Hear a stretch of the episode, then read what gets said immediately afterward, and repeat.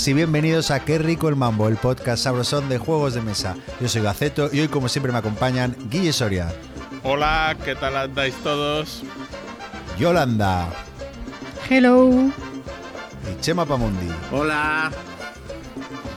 ¿Qué tal amigos? ¿Cómo estamos? Séptimo programa. Sí, y él lo iba a decir, ¿eh? Sí. Que llegaríamos tan lejos. todo, todo, un hito, todo un hito para el mundo podcastil. Sí, sí. Eh, nada, hoy, hoy tenemos un programa, como siempre, no, pensamos por nuestra cuenta y hacemos caso a lo que nos piden nuestros oyentes y tenemos un programa muy especial donde vamos a empezar eh, con cómo utilizamos la Board Game Geek, la página web Board Game Geek. Luego os hablaremos de nuestro top de juegos abstractos. Y bueno, pero antes de entrar en faena, no sé si os parece que comentemos alguna noticia del mundillo, algún chismorreo. No sé si tenéis alguna, alguna cosilla por ahí. Yo tengo una, si queréis, para, empezar. Y, y, es que estoy muy hipeado con la campaña de Draco Ideas y de su juego 303 Squadron, que acaba de sacar por Berkami. Y bueno, que es un, un jueguito que revive la, batalla de, Inglaterra a los mandos de un caza británico y bueno, que tiene una producción brutal. No sé si la habéis podido ver, pero con 45 miniaturas de avioncitos, bueno, tiene 16 escenarios, es un juego creo cooperativo. Eh, me recuerda muchísimo a otro juego, no sé si ha hablado en el podcast de Richard Borg, eh, llama de nuestro querido Richard Borg, que es eh, eh, la batalla de, Inglaterra, se llama también. El tablero es súper parecido, pero bueno, este es un juego cooperativo, a diferencia del de Richard Borg, que es un juego competitivo para los jugadores, este es un juego cooperativo. Y, nada, la verdad que tiene muy buena pinta, yo estoy con el hype ahí por las nubes. Lo que no sé si me voy a meter ahora que sale a cuenta porque con todos los extras y las expansiones pues sale más baratito o me voy a esperar a que salga en tienda porque porque he de reconocer que he pecado y me he metido a mucho, muchas cositas este mes y, ya la economía no da, tanto de sí. Pero os habéis hipeado un poco por, porque teníais ganas de hipearos, ¿no? Porque he estado mirando la campaña, me la has comentado antes, y porque no lo recordaba, y cuando he visto entrar en la página de Berkami sí que me sonaba haber visto noticias del juego, pero eh, hay muy poquitas imágenes, ¿no? Hay muy, en realidad hay poca información sobre cómo... O yo no la he sabido encontrar. Hmm. A mí me pasó lo mismo, Chema, ¿eh? porque vi a Gonzalo metido o hablando de él, a Bander, a un montón de gente en Twitter, me metí y no, me dijo mucho la campaña. Eh, pero no sé. Mm, a ver, Gonzalo, sobre. Eh, eh, no sé, o sea, de imágenes tiene un porrón. Este es un juego además que ya salió por Kickstarter en su edición, bueno, en inglesa, imagino ¿vale? Y ahora Dracuidas la saca eh, su versión exclusiva en español, ¿vale? O sea, que ya tiene mm, cierto recorrido. Eh, y es que la campaña, si os metéis ahí a ver Cami, ya vais a ver que es puro colorido, solo aviones, cartas bonitas de pilotos. Oye, se puede jugar en solitario, ¿no? Sí, daditos, incluso un librito, expansiones, lo tiene todo, lo tiene todo, no le falta de nada, meteros en serio. Eh, es 303 Squadron Berkami, ya veréis qué campaña. Pues le echaré, me lo miraré con más cariño. Yo, a ti te pega, por eso te sí, lo digo. Sí, sí, sí, sí. luego os mando eh, el link, pero bueno, me, llama mucho la atención, ¿eh? Y nada, no sé vosotros si, si, habéis picado con algo o queréis comentar algo, porque bueno, también esta semana ha sido lanzado ¿no? Un nuevo juego de, de Common, o Common, o como se diga. Sí, el, tercero, digamos, de la trilogía de, las mitologías del señor eh, Eric Emelang. Ah, han puesto el Ankh, se llama, Dioses de Egipcio, eh, que es la continuación un poco de ideas, aunque no es exactamente igual, del Blood Rage y de, Ay, el de Japón, que ahora no me sale el nombre. Rising Sun. El Rising, Sun, eso. Y bueno, pues por ahora empezó ayer y parece que no les va mal. Y este ha sido en el que he picado yo. mucho plástico, no vamos a negarlo, y luego unas miniaturas impresionantes, un sistema de juego de mayorías y por ahora lo que he visto con los stretch goals es que eh, muchas piececitas de cartón que te las van convirtiendo en plástico. Así que aún más plástico. ¿Y qué te iba a decir, Guille? Eh, sí, otro juego de mayorías, como los otros dos. Mm, no sé si has tenido tiempo de echarle, de investigar más a fondo. ¿Tiene algo, eh, no sé, único, original, unique mechanics, algo especial? Seguro que lo tiene. Pero yo en los Kickstarter solo meterme y esperar a que me lleguen. Y para llegar a leer las instrucciones. Soy poco. Yo, si me gustan los colorcitos de la pantalla, entro. Sí, yo esto, esto que hace mucha gente de no, yo me bajo el reglamento y según. Yo, es que nunca lo hago. O sea, bueno, alguna vez lo habré hecho, pero es muy raro o la campaña me entra o no me entra. A veces tengo dudas, pero es por consideraciones que tampoco me va a solucionar leerme las reglas, porque a veces son como first drafts de los que tampoco puedes esperar que, te digan cosas definitivas sobre el juego. Entonces hay mucha gente que está muy a tope leyéndose las reglas en cuanto las cuelgan y yo no lo hago casi nunca. No sé vosotros. Yo, si acaso, algún vídeo que cuelguen con el prototipo o lo que sea, eso sí, de alguna partida de muestra o explicando por encima las reglas, pero leerme las reglas lo he hecho eso muy poquitas veces y, no, como que paso un poco. Yo no lo hago ni cuando recibo el juego como para... Sí, exacto. Yo en Kickstarter no, en otras cosas, cuando voy a convenciones y demás, sí me leo reglas antes. A mí no me importa leer reglas, pero es que en Kickstarter, exacto, te dan ahí un boceto a las reglas que dices, puede ser o puede no ser. Entonces, no, es un poco que te cuentan y luego aquí me he metido porque el Rising Sun me pareció chulo, el Blood Rage me pareció chulo, pues ahora hay que entrar. Yo lo que he estado haciendo no me he estado metiendo en Kickstarters, lo que he estado es corriendo como un loco a todos los Kickstarters en los que estaba metido, intentar convencerles de que, como no sé cuándo voy a poder salir de Madrid, convencerles de que me lo envíen a Madrid el Kickstarter, ¿no? Porque los tenía todos eh, puestos para que me lo, enviaran a mi dirección de Barcelona y es en plan, oye, por favor, que tal, coronavirus, no sé cuántos. Y tengo un par que lo he conseguido, pero hay uno que me han dicho que ya estaba como en preparación el pedido y que no saben si, si llegarán a tiempo de cambiarme la dirección. O sea que o sea, has pedido de los que ya tenías previsto sí, que te, de los que ya estaban, a llegar. Ya estaban que tenían que llegar ya ahora. Sí, sí, sí, exacto. Sí, porque además algunos de ellos, porque a mí sí me han llegado algunos, los he podido interceptar y te, se lo pides a la compañía de transporte, te manda un correo y les dices que te lo manden a otro lado. Pero claro, siendo la misma ciudad, normalmente no hay problema. Eh, pero claro, ya al cambiar de ciudad, probablemente no, no, no, te toca pagar. Sí, sí. Bueno, lo tenga asumido. Pero vamos. Luego. Sí, perdona, Guille, ¿qué decías? No, que, que, tú lo intentes, que ya te digo, a mí de varias me mandan el correo del transportista y tú se lo, lo intentas y normalmente lo cambian. También los transportistas yo creo que al final prefieren cambiarlo y llevarlo a un sitio seguro que tener que ir dos veces, que tener que, que gestionar una vuelta. Sí. Sí, es verdad. Sí, sí. Bueno, o sea que solo hemos pecado Guille y yo. No tenéis, no os habéis metido nada, yo, Cero. de Chema. Cero, mm, ni en Kickstarter, ni en tienda, ni en nada. O sea, me está viniendo súper bien para cumplir el objetivo que me había puesto en fin de año. Sí, tu objetivo, hoy he visto tu estantería de juegos en Twitter, tu objetivo lo llevas lo es fenomenal. Cuatro jueguecitos tienes. Oye, pero, ese, pero esos juegos son los acumulados durante un montón de años. De verdad que llevo un mes y pico o dos meses sin comprar el juego. Ya, o sea, tú te has Vamos inflado. a decir febrero. Hombre, te has más te vale porque no te queda un hueco. Te has inflado a comer tarta antes de decir, me pongo a dieta. Como debe ser. Exactamente. Pero tú tienes que hacer el, Yo todos los años me propongo lo mismo. Este año no voy a comprar más juegos, voy a seguir comprando los mismos.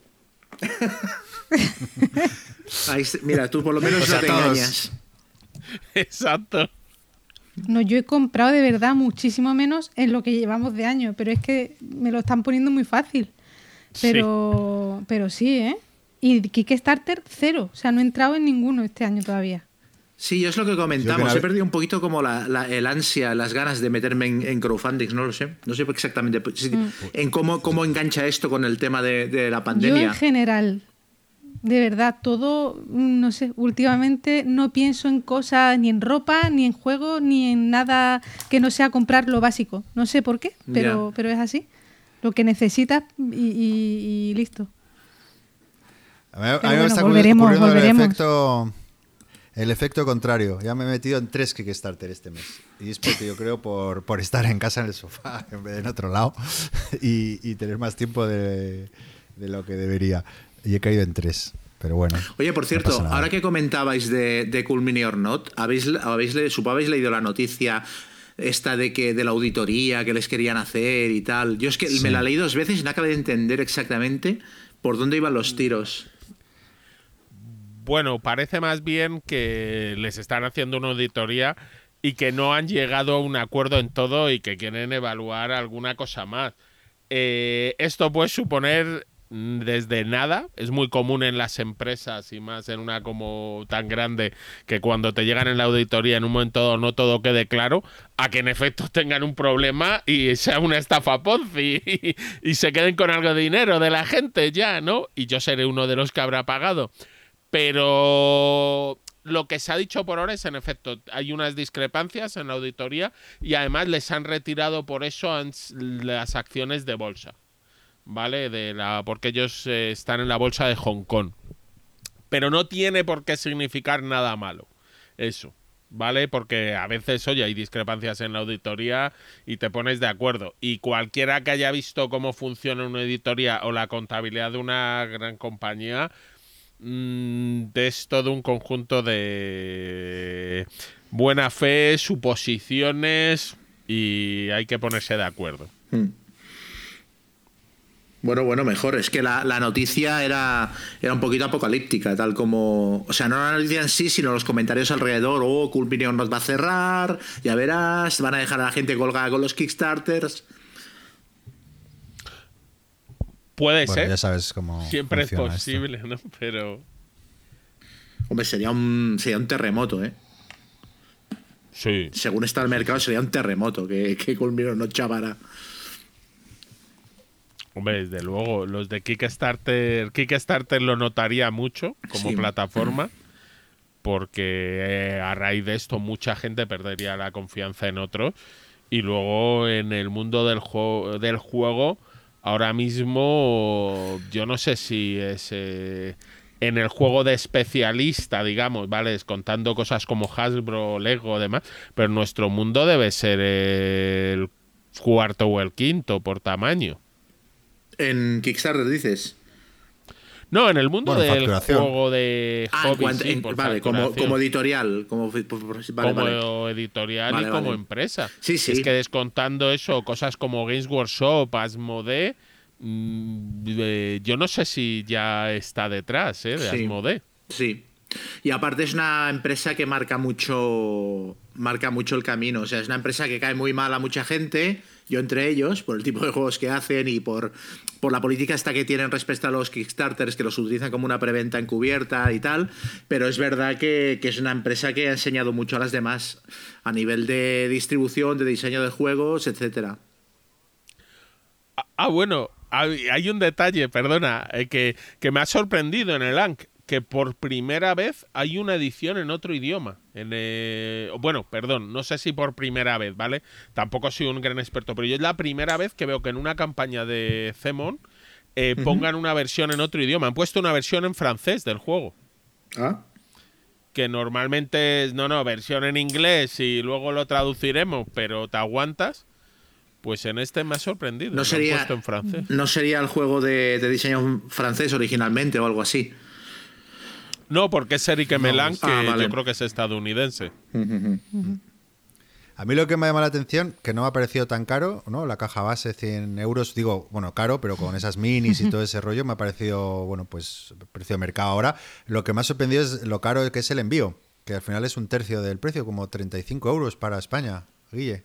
Sí, eh, los envíos están subiendo mucho y es lo que en un momento dado puede que Kickstarter le acabe doliendo, pero eh, y ya las últimas campañas de Zemón van por esos precios.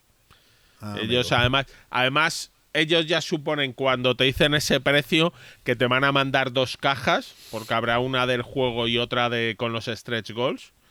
Aunque por ahora es verdad que llevan yo creo 7 8 miniaturas más, solo más muchos componentes en plástico.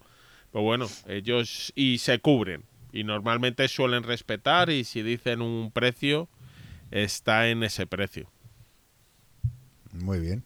Bueno, pues nada, ese ha sido el apartado de chismorreos. Se vienen ahí Kickstarters interesantes. Ah, bueno, si queréis... yo tengo uno más eh, que mira, servirá para enlazar con el tema. Y es que me he enterado esta mañana que la semana pasada se murió un matemático, John Horton Conway, que era un tío que había hecho muchos trabajos en, cuanto a teoría de juegos y, tal, y es como uno de los, de los padres de los, de los juegos abstractos. En cuanto a estudio de posibilidades matemáticas y tal, desarrolló un juego que se llama El Juego de la Vida, que se ve que se utilizó para, establecer eh, fórmulas matemáticas a la hora de solucionar eh, partidas perfectas de Go y cosas así. No es un tío que fuera muy conocido mm, a nivel mainstream, pero bueno, mira, o sea, relacionado con lo que vamos a hablar hoy, es curioso, ¿no? Sí, descanse en paz. Sí, sí. Y nada, descanse en paz. Que, que, hagan una película para que le conozcamos. Perdón. Hay un documental sobre el Go muy chulo en Netflix, o por lo menos estaba hace un tiempecillo. Muy recomendable. Sí, yo lo vi. Está muy chulo. Mm. El de que juega contra la máquina, sí. Sí, inteligencia artificial y el Go. Sí, muy chulo, muy chulo. Pero bueno, antes de entrar a, nuestro top de juegos abstractos, que va a ser el cuerpo del programa de hoy, nos preguntaba un oyente que cómo, cómo hacíamos uso de la Board Game Geek, la página web de la BGG, que todos conocemos.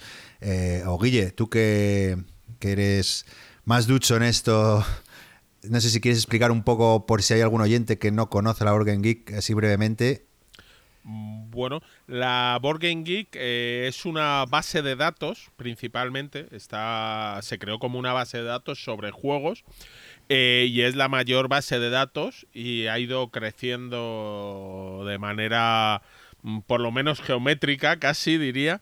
Eh, y hoy en día es la referencia. Eh, casi todos los juegos que salen están ahí, muchos de los que se han publicado.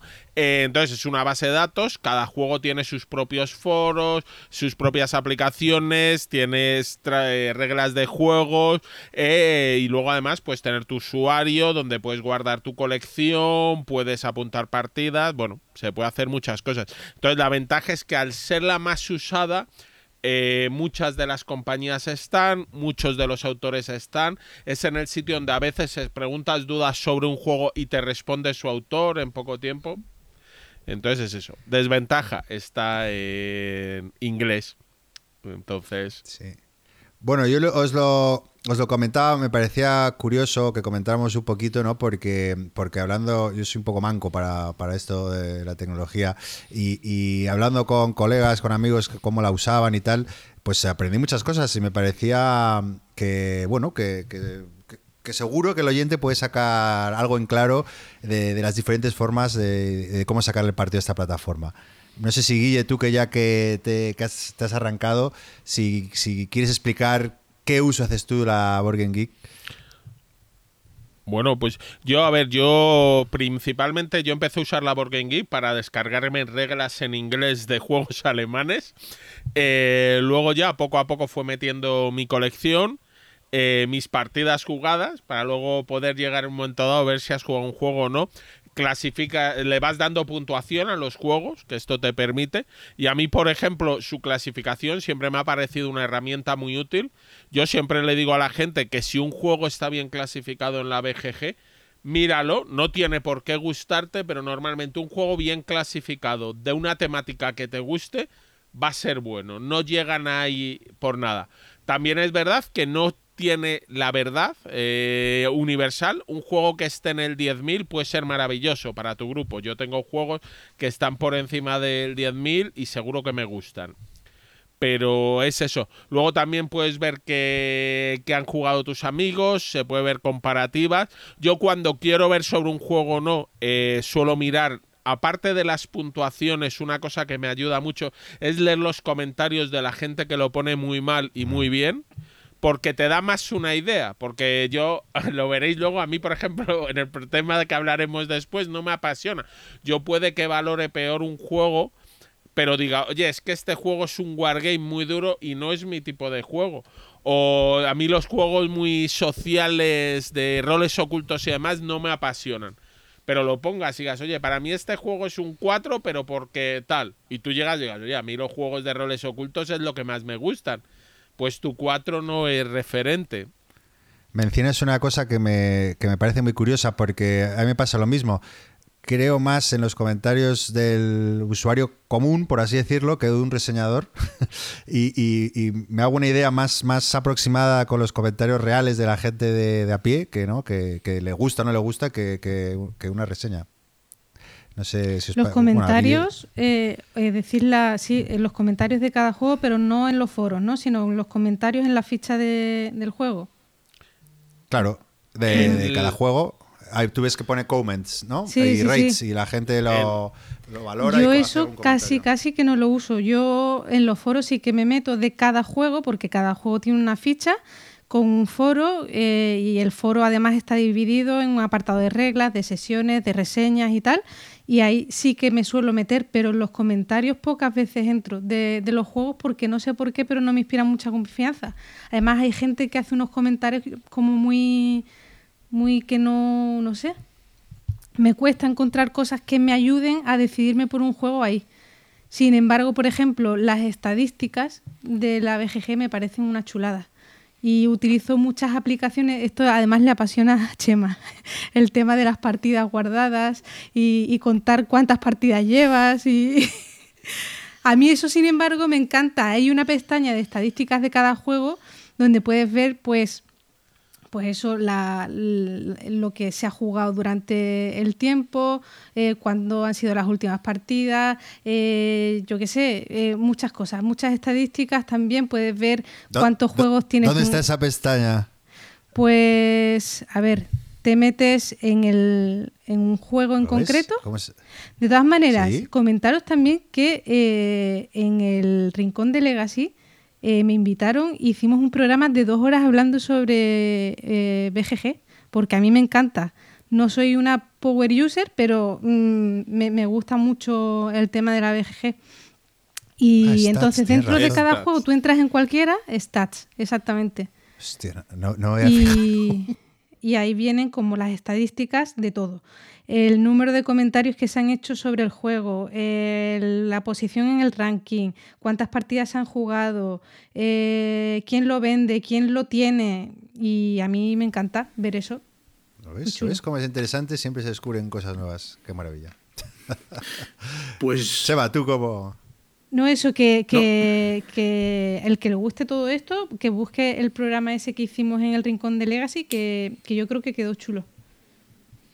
Pues yo, yo utilizo eh, Geek un poquito como si como la, lo utilizo de manera bastante funcional, como si fuera Wikipedia. De la misma manera que utilizo la Wikipedia por defecto para entrar a mirar, hostia, esta película de qué año es, o eh, el autor de este libro que más escribió.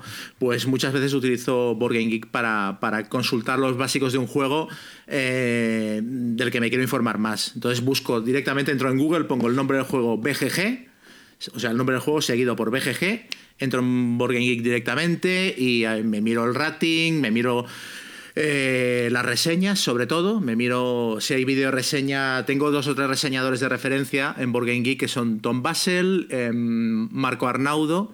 Marco Wargamer, que es un italiano bastante cachondo, que todo le parece. Todos los juegos le parecen fantastic. This game is fantastic. Siempre dice lo mismo.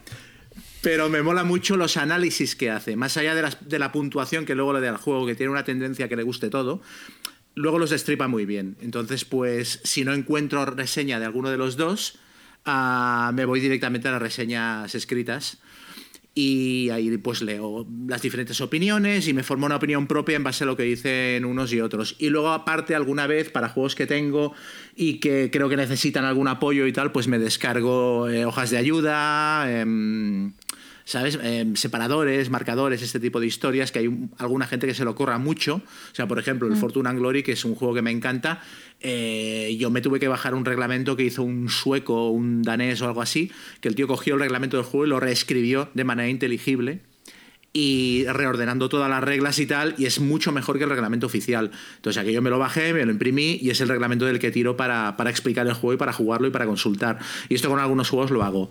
Mm. Más allá de esto, alguna vez he comprado en el marketplace, eh, tanto en, el, en juegos que vende la gente como, como en la tienda que tiene Board Geek, que a veces venden promos o componentes de juegos especiales. Yo recuerdo que allí me compré las cartas promo de, de Ghost Stories que bueno, las estuvimos comentando en el programa pasado, que habían cartas de Chuck Norris, de Jean-Claude Van Damme y tal, me las pillé allí. Y, básicamente este es el uso que le doy. Aparte de eso, muy poquita cosa. Tengo cuenta, eh, nunca me acuerdo de la contraseña que tengo, y cuando me acuerdo y consigo entrar, digo, ah, mira, este juego voy a puntuarlo. Pero... no apuntas tus cosas ahí, ¿no? No, no apunto. o sea, de vez en cuando apunto la puntuación de algún juego, pero se suele quedar desfasada al cabo de un tiempo y no la reviso. Mm. Y me fascina la gente que anota las partidas y cuando las ha jugado. Yo, yo recuerdo, yo cuando era adolescente apuntaba las pajas que me hacía. Esto lo, recuerdo con mucho cariño. Sí, sí, sí. Hubo, un año que fue muy pues intenso en el que, el que me hice 500 y, y recuerdo que hubo, lo celebré con los amigos, en plan hostia, llegaba. Pero, pero ya más allá de eso, luego no. Eh, eso, sale a más de una al día, ¿eh? Sí, sí. Pero más allá de eso, luego no, no, he sido mucho más de apuntar este tipo de historias. Entonces, te lo juro, que, o sea, pero no lo digo como una crítica, es que eh, me produce mucho interés la gente que marca las partidas hasta el extremo de poner eh, mucho detalle, de puntuaciones, duración de la partida y tal. O sea, es una cosa que me deja loco. Pues yo lo hago y además me encanta porque al final es como un diario y después, eh, eh, años después, pues lo podré ver y veré la partida que jugué tal, que sí, que tienes un recuerdo en la cabeza de la partida, pero luego puedes ver cosas, las veces que has ganado, las veces que has perdido, que, que a mí también me gusta ver esas cosas. Eh, yo utilizo, bueno, yo no sé si vosotros utilizáis aplicaciones. ¿De qué tipo? Aplicaciones, quiero decir, relacionadas con la BGG. Ah, vale. No, sabía que existían aplicaciones relacionadas con la BGG. Claro, Chema. Yo la BG, Stats. Yo de verdad vivo por el siglo XIX todavía. Mira, hay una muy chula que se llama eh, Geek Group, que también se pueden ver un montón de estadísticas de cosas. ¡Viva la estadística!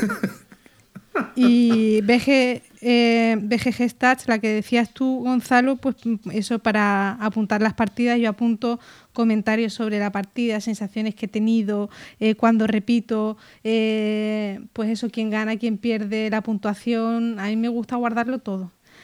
He empezado hace poco, ¿eh? relativamente, antes solo apuntaba, mm, este juego lo he jugado y punto. Pero desde hace un añito por ahí lo apunto todo y me encanta. El metajuego. Hombre. Yo también, yo apunto solo qué partidas he jugado y es curioso. Luego lo miras, yo llevo apuntándolas desde hace un poquito de tiempo, desde 2008, y ver cuántas veces has jugado un juego, qué juegos tal, salen, salen cosas curiosas. Yo igual, yo apunto desde hace un tiempo, pero más que nada por aparte que se me olvidan muchas veces, sobre todo me gusta ver que, estoy amortizando el juego, porque a mí me, es algo que me obsesiona un poco, el, tener juegos que no que no le estoy dando uso me, genera un malestar y, muy cargo ¿Sabéis lo que hacía yo al principio de empezar en esto? Yo, yo tenía un Excel con el coste por partida de cada juego. Hostia. De verdad. Sabéis que hay terapias que os pueden ayudar. No, de verdad, ya, ya no lo hago, ¿eh? ya lo dejé, pero oye, que todas estas cosas te sirven también para ver, eh, joder, pues mm, cuánto tiempo hace que no juegas a un juego, que lo tienes ahí olvidado, pero que se te olvida de verdad y a lo mejor te encanta y dices, jolín, es que hay que jugarlo más, coges, lo sacas, tal. No sé, yo soy feliz. No, no. Yo respeto máximo, ¿eh? Bueno, eso es, eso es lo importante. Yo eso, hombre, yo que llevo muchos años apuntando partidas, yo os digo, desde el 2008, es curioso cuando llegas a juegos o juegos que te parecen buenos o qué tal, y de pronto llegas y dices, pero si no tengo ninguna partida apuntada a este juego, hace ya más de 12 años. que no lo juego. Así que. Eso, eso, me pasaba cuando. Eh, por eso no me gustaba, no me convence lo de anotar las partidas, porque dices, vale, voy a echar un grande. Y yo, ¿cómo? Pero si el grande me habría echado 70 partidas y no tengo ni una. Y esto está desfasado, entonces ya empezaba a rayarme con que no tenía ninguna validez. Entonces metí como estándar de esos grandes juegos del 2000. Eh, le metí, pues yo que sé, al Power Grid, al Grande, al Catán, etcétera, les metí yo creo que 20 así por poner algo. Qué tramposo, Gonzalo. Y ese año. No, porque al revés, los juegos que más me gustan eh, No, no, no, están ahí vacíos, es, como un ultraje a ellos. Pero bueno, bueno, y a mí me gustaría también comentar, em, yo lo, utilizo últimamente, aparte de lo que habéis comentado, también veo reseñas, me gusta ver los comentarios comentar, también veo reseñas, me gusta Tom Basel, me gusta Game Boy Geek para juegos, para fillers o parties, también me gusta Shut Up and Sit Down eh, y pocos más. Y, y Marnaudo también me gusta. Eh, lo que utilizo, que es que tú puedes crear unas listas muy chulas también. Me enseñó Preacher este verano. Eh, eh, de hecho, por eso quería comentar, hablar de la Board Geek. Que tú puedas crear unas listas, pues yo que sé, que eso sí que me gusta mucho. Por ejemplo, juegos que te falta por estrenar. Y bueno, cada vez que, le, estrenas uno, pues lo vas quitando la listita o tu wishlist, los juegos que quieres, etcétera.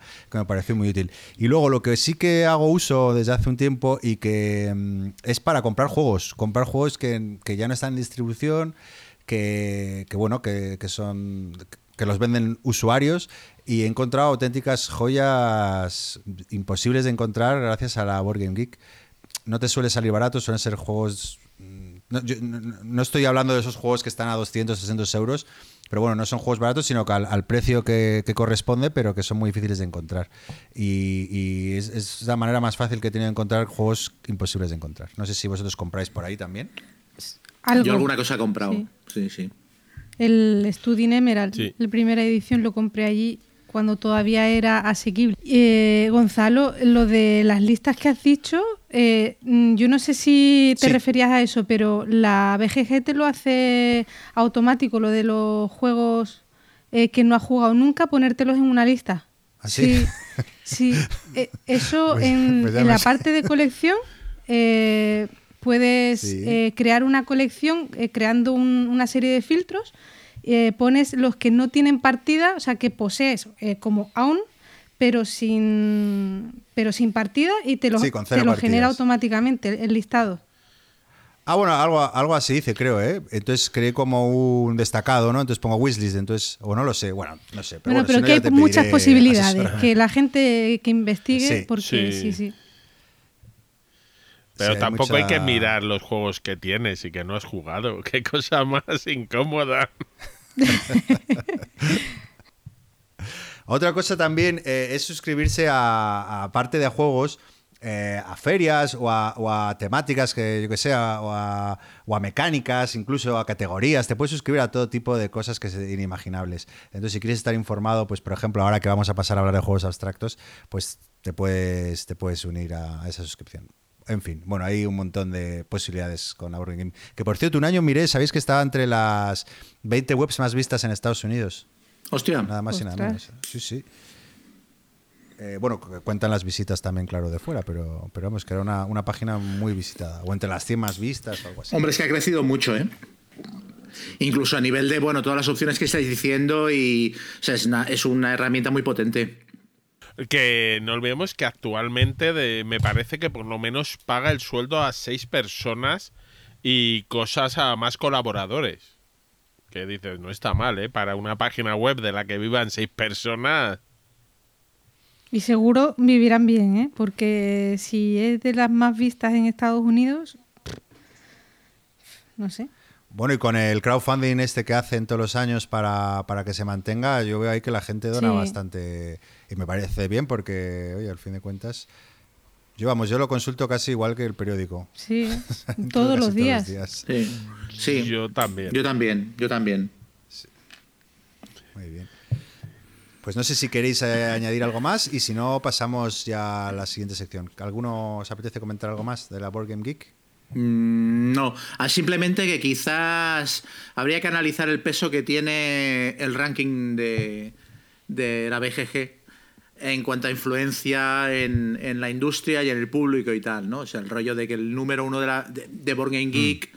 eh, tiene muchísimo peso, los 10 primeros de Game Geek tienen muchísimo peso, el algoritmo que utilizan para, para filtrar las puntuaciones, etcétera. O sea, quizás se le da demasiada importancia a eso. Yo, yo tengo una teoría personal, por supuesto, pero desde que el Twilight Struggle dejó de ser número uno, ya ya no creo en ese ranking. Bueno, como está el Gloomhaven, me sigue pareciendo un ranking maravilloso. sí. Pero, pero bueno, lo que dices, yo creo que viene un poco a colación con lo que comentábamos antes, que hay mucha más gente en la afición entonces, eh, eh, bueno, pues eso, es, difícil que los juegos antiguos se mantengan ahí en el top 100. Eh, bueno, que es un poco reflejo también, yo creo, ese ranking de, los tiempos que vivimos, ¿no? De mucha novedad, mucho juego nuevo, más, más, más público y, bueno, pues tenemos lo que, lo que somos, ¿no? No me parece para nada mal el ranking. Y bueno, como referencia, así un poco lo que decías tú antes, Guille, ¿no? Un juego que tiene un, un 5, un 6, pues probablemente no sea bueno no sea eh, un juego maravilloso. Y un juego que tenga un 7, un 8, pues, eh, pues tendrá sus detractores o no, pero, pero bueno, pues es, aproximado. Me parecen más o menos acertadas. Es muy, es muy útil como guía. Sí. Es muy útil como mm. guía, pero em, no es la Biblia.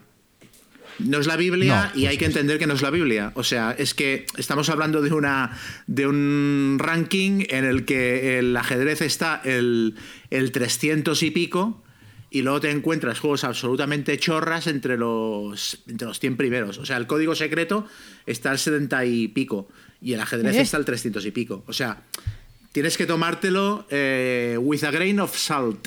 O sea, lo tienes que coger con pinzas el tema de la, del ranking de Board Geek. O sea, como guía general, lo que habéis dicho de ver que hay un juego que tiene un 7 o más, pues dices, vale, me es interesante. Si tiene un 6 o menos, investiga por qué tiene un 6 o menos. Pero ya establecer que no, es que mira, el, el ¿quién es el número uno ahora? El, el Gloomhaven, ¿no? El Gloomhaven. El Gloomhaven es mejor que el Brass porque le saca cuatro puestos. Pues este nivel de, ¿sabes? de, de, cherry picking no el ranking hace mucho tiempo que no lo sigo y me ha dejado un poco de servir como referencia, pero al principio de empezar sí que me servía un montón. Y ahora yo me fijo en el, del número eh, del 1 al 100 y casi todos los juegos o los tengo o los he probado. Y, y entonces yo creo que significativo es.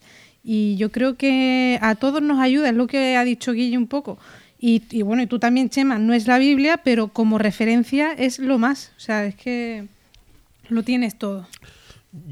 Yo es que eso, la frase es eso, que un juego sea el número de uno de la BGG va a implicar que me tiene que gustar. No. Pero si ese tipo de juegos te gustan, es bastante probable que te guste. Sí, sí, sí. Es un buen resumen. Luego tiene eh, el, efecto contrario. Digo que hay juegos que, por ejemplo, que están en el ranking en el puesto 1500, 1200, 2000, incluso 3000 y que son, eh, son muy buenos juegos. Eh, que si lo, si lo pones en contexto, esa, esa, posición, dices, coño, es que en, la, en Board Game Geek puede haber más de 100.000 juegos, ¿sabes? O sea, que, que un, un, juego que esté en el 2008, pues pues puede ser un buen juego, ¿sabes? y luego necesariamente es malo. El efecto bola de nieve. O sea, que un juego que lo publica una gran editorial, tiene un montón de opiniones y tal, pues hay tendencia a, valorarlo mucho más que un juego de una editorial pequeña, a la que no conoce nadie, etcétera, ¿sabes?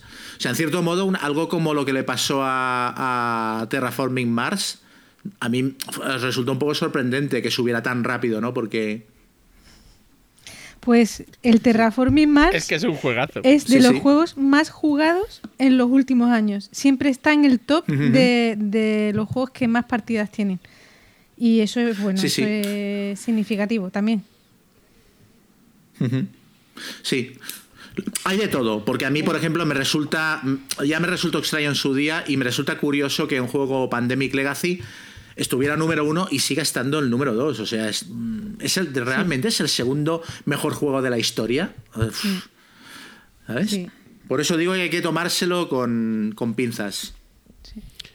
Eh, pero también, a ver, luego el rating de la BGG, luego la gente, cada uno lo puntúa como quiere y lo que quiere.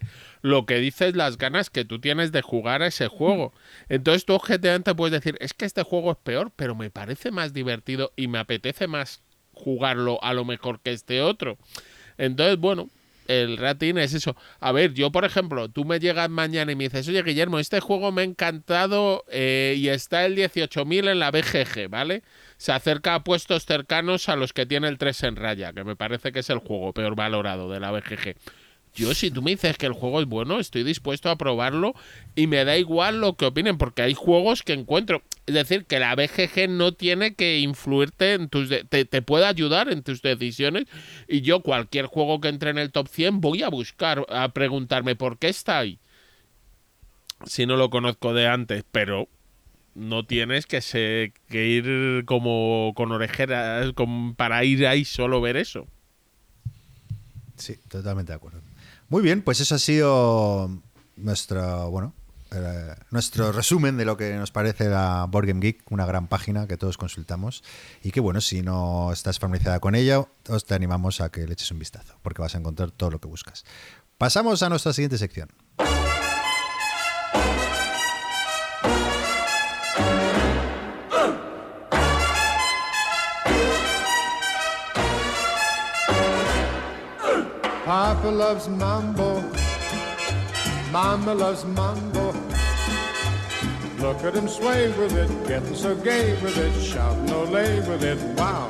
Pues muy bien, vamos con nuestra sección de hoy traemos un top de juegos abstractos. Eh, hemos hecho cada uno una selección de cinco juegos de juegos abstractos, los cinco juegos abstractos favoritos, pero antes de empezar quería preguntaros eh, ¿qué es para vosotros un juego abstracto? Porque esto puede dar mucho de sí. Guille, ¿qué es para ti un juego abstracto? Para mí un juego abstracto es un juego en el que hay poco azar, que no tiene tema, ¿vale? Normalmente. Eh, y donde las decisiones de los jugadores influyen mucho en la partida. Aún así, yo mi ranking lo he hecho respecto a, a lo que la BGG llama abstractos que te encuentras algunos que no entrarían exactamente en eso. Pero es eso. Poco azar, eh, ausencia de tema, son las dos cosas que más me eh, que definen para mí un abstracto. Yo, cogiendo tu hilo, y si me permites, eh, añadiría dos cositas más. reglas sencillas y que por norma general suele ser para dos jugadores. Y lo más importante, que no tienen ni trucos ni efectos especiales. O sea, son pura esencia, son pura mecánica, no hay tema detrás. Eso, eso añado. Yo más que decir que no, que no hay tema en los abstractos, a mí me parece que, que el tema tiene que ser irrelevante para, la experiencia de juego. Porque a mí sí que me parece que hay abstractos que tienen un tema, aunque sea un tema pegado, pero luego... Eh, pero, perdona, Chema, si, aplicamos eso, eh, un 70% de los juegos serían irrelevantes temáticamente. Bueno, es claro, pero por ejemplo, el ajedrez tiene tema. El ajedrez es una batalla. Y es un abstracto. O no es una, porque ya si decimos que el ajedrez no es abstracto, apaga y vámonos. o sea, a mí que decir que la categoría de abstractos me parece un, un, me parece un invent, me parece un invent de la BGG y de todos estos modernos que sois vosotros. Y me, me parece, me parece una mierda de categoría. Porque es una categoría que tiene tres o cuatro enunciados duros que luego no los cumplen el, 80% de los juegos que, figuran como abstractos en, en las listas de la BGG. Todos se descosen por algún lado. No tiene que tener tema. ¿Sabes? Lo que he dicho, el ajedrez tiene tema. No pueden tener azar. Y entonces te encuentras un juego como el Cajuna que se roban cartas. Eh, información perfecta. Entonces te encuentras uno que se roba las losetas boca abajo. ¿Sabes? Para dos jugadores. No, pues este funciona para tres. Entonces, em, yo no acabo de entender em, exactamente cómo casa unas, unas normas tan duras con luego una categoría de juegos que las incumple mm, por activa y por pasiva. Eh, me he caído un poco Mm, y no sé qué es lo que ha dicho Chema, pero vamos, que, ah, que le encantan, que le encantan los, juegos, abstractos. ¿no? Sí, lo suponía. Una chorra tras de eh, otra, he dicho. No, yo estoy súper de acuerdo con la definición que habéis dado. Lo que pasa que a veces, eh, bueno, casi todos los juegos al final tienen un poquito de tema y entonces es complicado porque incluso el ajedrez hay muy pocos, a lo mejor las damas tal, que, que no tengan tema, o sea, hay muy poquitos. Y luego hay eh, muchos juegos que no son por definición abstractos, pero que yo meto como abstractos, como por ejemplo el Five Tribes o, juegos eso que tienen una mecánica pues muy muy sin tema y, ya está. Entonces es más por sensaciones, por lo que yo suelo definir un juego como abstracto. No, la, definición que tenemos todos exacta, pues que es aplicable a muy, muy poquitos juegos, creo yo. Yo, si, si hoy estuviéramos haciendo un ranking de Wargames, no estaríamos teniendo esta discusión si hoy estuviéramos haciendo un ranking de temáticos, no estaríamos teniendo esta discusión. O sea, esta discusión Que en un ranking de Wargames no tendríamos la misma discusión sobre si el Twilight Struggle eso no es. Es una o el Memoir 44 eso no es. Sí, pero son, son discusiones de, sobre excepciones a la regla. Y son discusiones muy de canto. O sea, la discusión sobre si el Memoir 44 es o no un Wargame la tienes con Wargamers culo duro aburridos. Pero en general no es una discusión tan, tan... Mira, el otro día, justamente para, para prepararme un poquito el programa, eh, me estuve viendo un, top ten de, Dice Tower que hicieron el Tom Basel y el C. García y, no me acuerdo quién era la tercera persona que había. Sam Healy. No sé si era Sam Healy o ya no estaba Sam Healy, porque era relativamente reciente, pero en todo caso era sobre juegos abstractos. Y la mitad del programa es una pelotera, es una discusión de, pero ¿qué dices? Este no es abstracto. ¿Cómo que no? Sí que lo es. Y hubo un momento... Lo vi, Chema. Hubo un momento, pues eh, recordarás, hay un momento que me pareció glorioso, que es que eh, Tom Basel elige el... ¿Cómo se llama este, este que os gusta tanto de las losetas? Eh, el War Chest. Elige el War Chest y el, y el C. García le dice, el War Chest no es un abstracto. Y el otro, ¿cómo que no? Y el tío le dice, a ver, dice, si en vez de las losetas tienes un mazo de cartas robas una carta y, y, cuando te sale la carta la sustituyes por una miniatura que representa la unidad, dirías que es un abstracto y es el mismo juego. Y el, y el otro, el Tom Basel, se queda clavado, ¿sabes? En plan, ah, oh, oh, oh. Entonces, este tipo de discusión no la tienes con otro juego. Pero mm, en, en, las redes y en los foros y tal, muy poca gente discute sobre esto. En cambio, sobre Wargames, yo veo que hay Mm, tinta, o sea, mm, que no sepa. Y además eh, dices, nueva reseña de tal juego, el Memoir 44, del Wargame de iniciación, y, siempre te salta alguien con eso no es un Wargame. Sin embargo, con abstractos a mí nunca me ha pasado. Y yo bueno, con el Warchess. Sí, con... el Warchess sí que ha habido, sí que he visto alguna discusión en Twitter y demás. Eh, el, el precisamente, eh, sí que, o sea, yo mm, para mí es un abstracto, pero, pero realmente no se ajusta por, mm, a la definición. A y realmente es que el, el Undaunted Normandy es el War Chess con cartas, o sea, es que es súper mm, parecido en todo. Entonces, yo no lo tengo en mi ranking, eh, porque si nos ceñimos a la definición, pues para mí está súper alejado. Pero normalmente la gente yo creo que no se hace estas preguntas, tanto como en los wargames. En los wargames sí que lo veo continuamente y yo lo he sufrido mucho, porque para mí, si para mí es un wargame, pues ya está, igual que con los abstractos. Y, si tiene mecánicas de, combate entre dos unidades, pues ya está, pues para mí es un wargame y, y listo, tampoco, no sé. Pero bueno. Yo, Chema, para para contrarrestar tu bilis contra esta bellísima categoría de juegos, eh, voy a reivindicarlos un poco, porque creo que, como decía Guilla al principio, ¿no?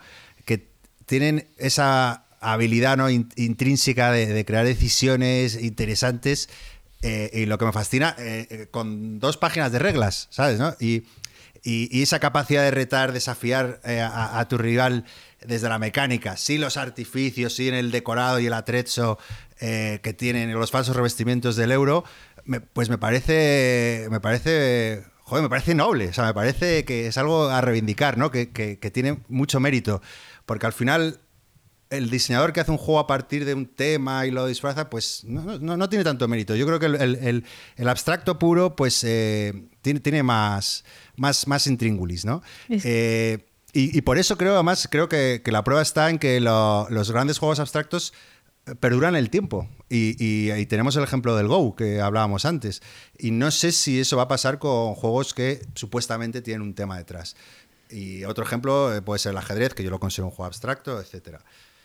Además, y ya acabo con esto, eh, tiene una, duración contenida, ¿no? Y esa, capacidad de condensar toda tanta diversión en, tan poco tiempo, casi eh, en, relación también a, lo que te cuesta entender el juego, casi es exclusiva, me parece, de, esta categoría de juegos.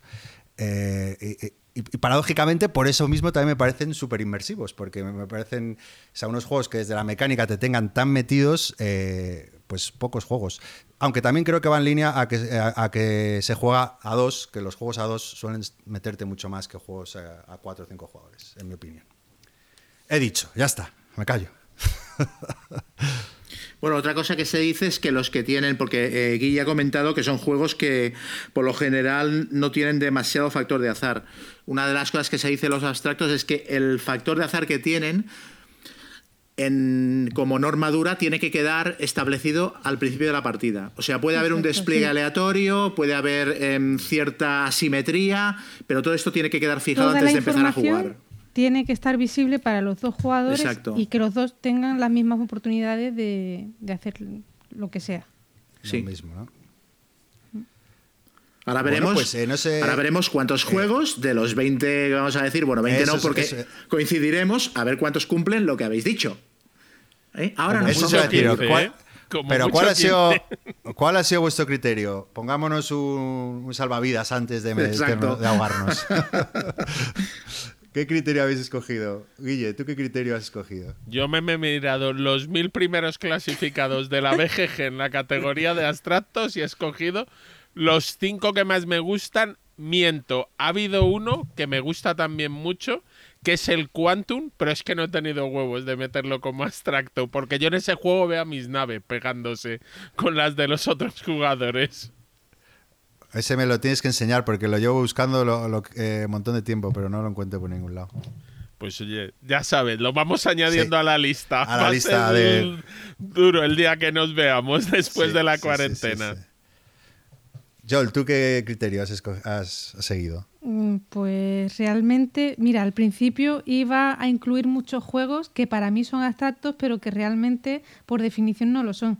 Y al final, pues sí, me he ceñido a la definición y yo creo que por lo menos cuatro de mis cinco juegos se, ciñen a eso.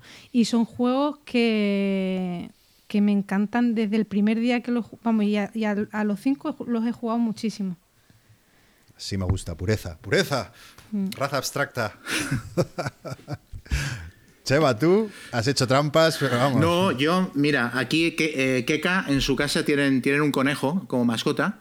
Y yo he cogido 10 papelitos con 10 nombres de juegos, los he puesto en el suelo y, y los 5 que no se ha comido el conejo son los que. no, yo lo que he hecho es. Eh, a ver a mí no es que no me gusten los abstractos. Lo que me pasa con los abstractos es que me, eh, em, me parecen demasiado samey en algunos casos, demasiado similares unos a otros. Y entonces he intentado encontrar em, juegos que me, que me deslumbraran dentro de la categoría y luego esto en las tres primeras posiciones. Y el cuarto y el quinto son un poquito troleada. O sea, hay uno que entiendo que me podréis decir esto no es un abstracto y luego hay otro que es directamente una troleada. Ya lo veréis. Vale, vale. Eh, yo en mi, caso eh, he, sido, he intentado ser lo más puro posible, intentando seguir el criterio más, más acorde a la definición oficial, por así decirlo. A lo mejor hay alguno que se sale, pero bueno, me he dejado juegos que me gustan mucho, que, que, que le introducen un poco más de tema del que quizá deberían. Así que he intentado ser purista. Pues venga, Gonzalo, tú como amante de los abstractos empieza iluminándonos. venga, voy a empezar. Ah, bueno, otra cosa también, eh, he escogido también juegos que a lo mejor, bueno, un par no, pero he intentado escoger de los que más me gustan, de últimos que he probado y que y bueno, que a lo mejor no conoce la gente también para, darlos a conocer, ¿vale? Eh, mira, en el top 5 eh, os voy a hablar de un juego que se llama Tintas, ¿vale? Es un juego de, de Dieter Stein de la, de la editorial Clemens Gerhans, es una editorial alemana que hace todo juegos como abstractos, todos.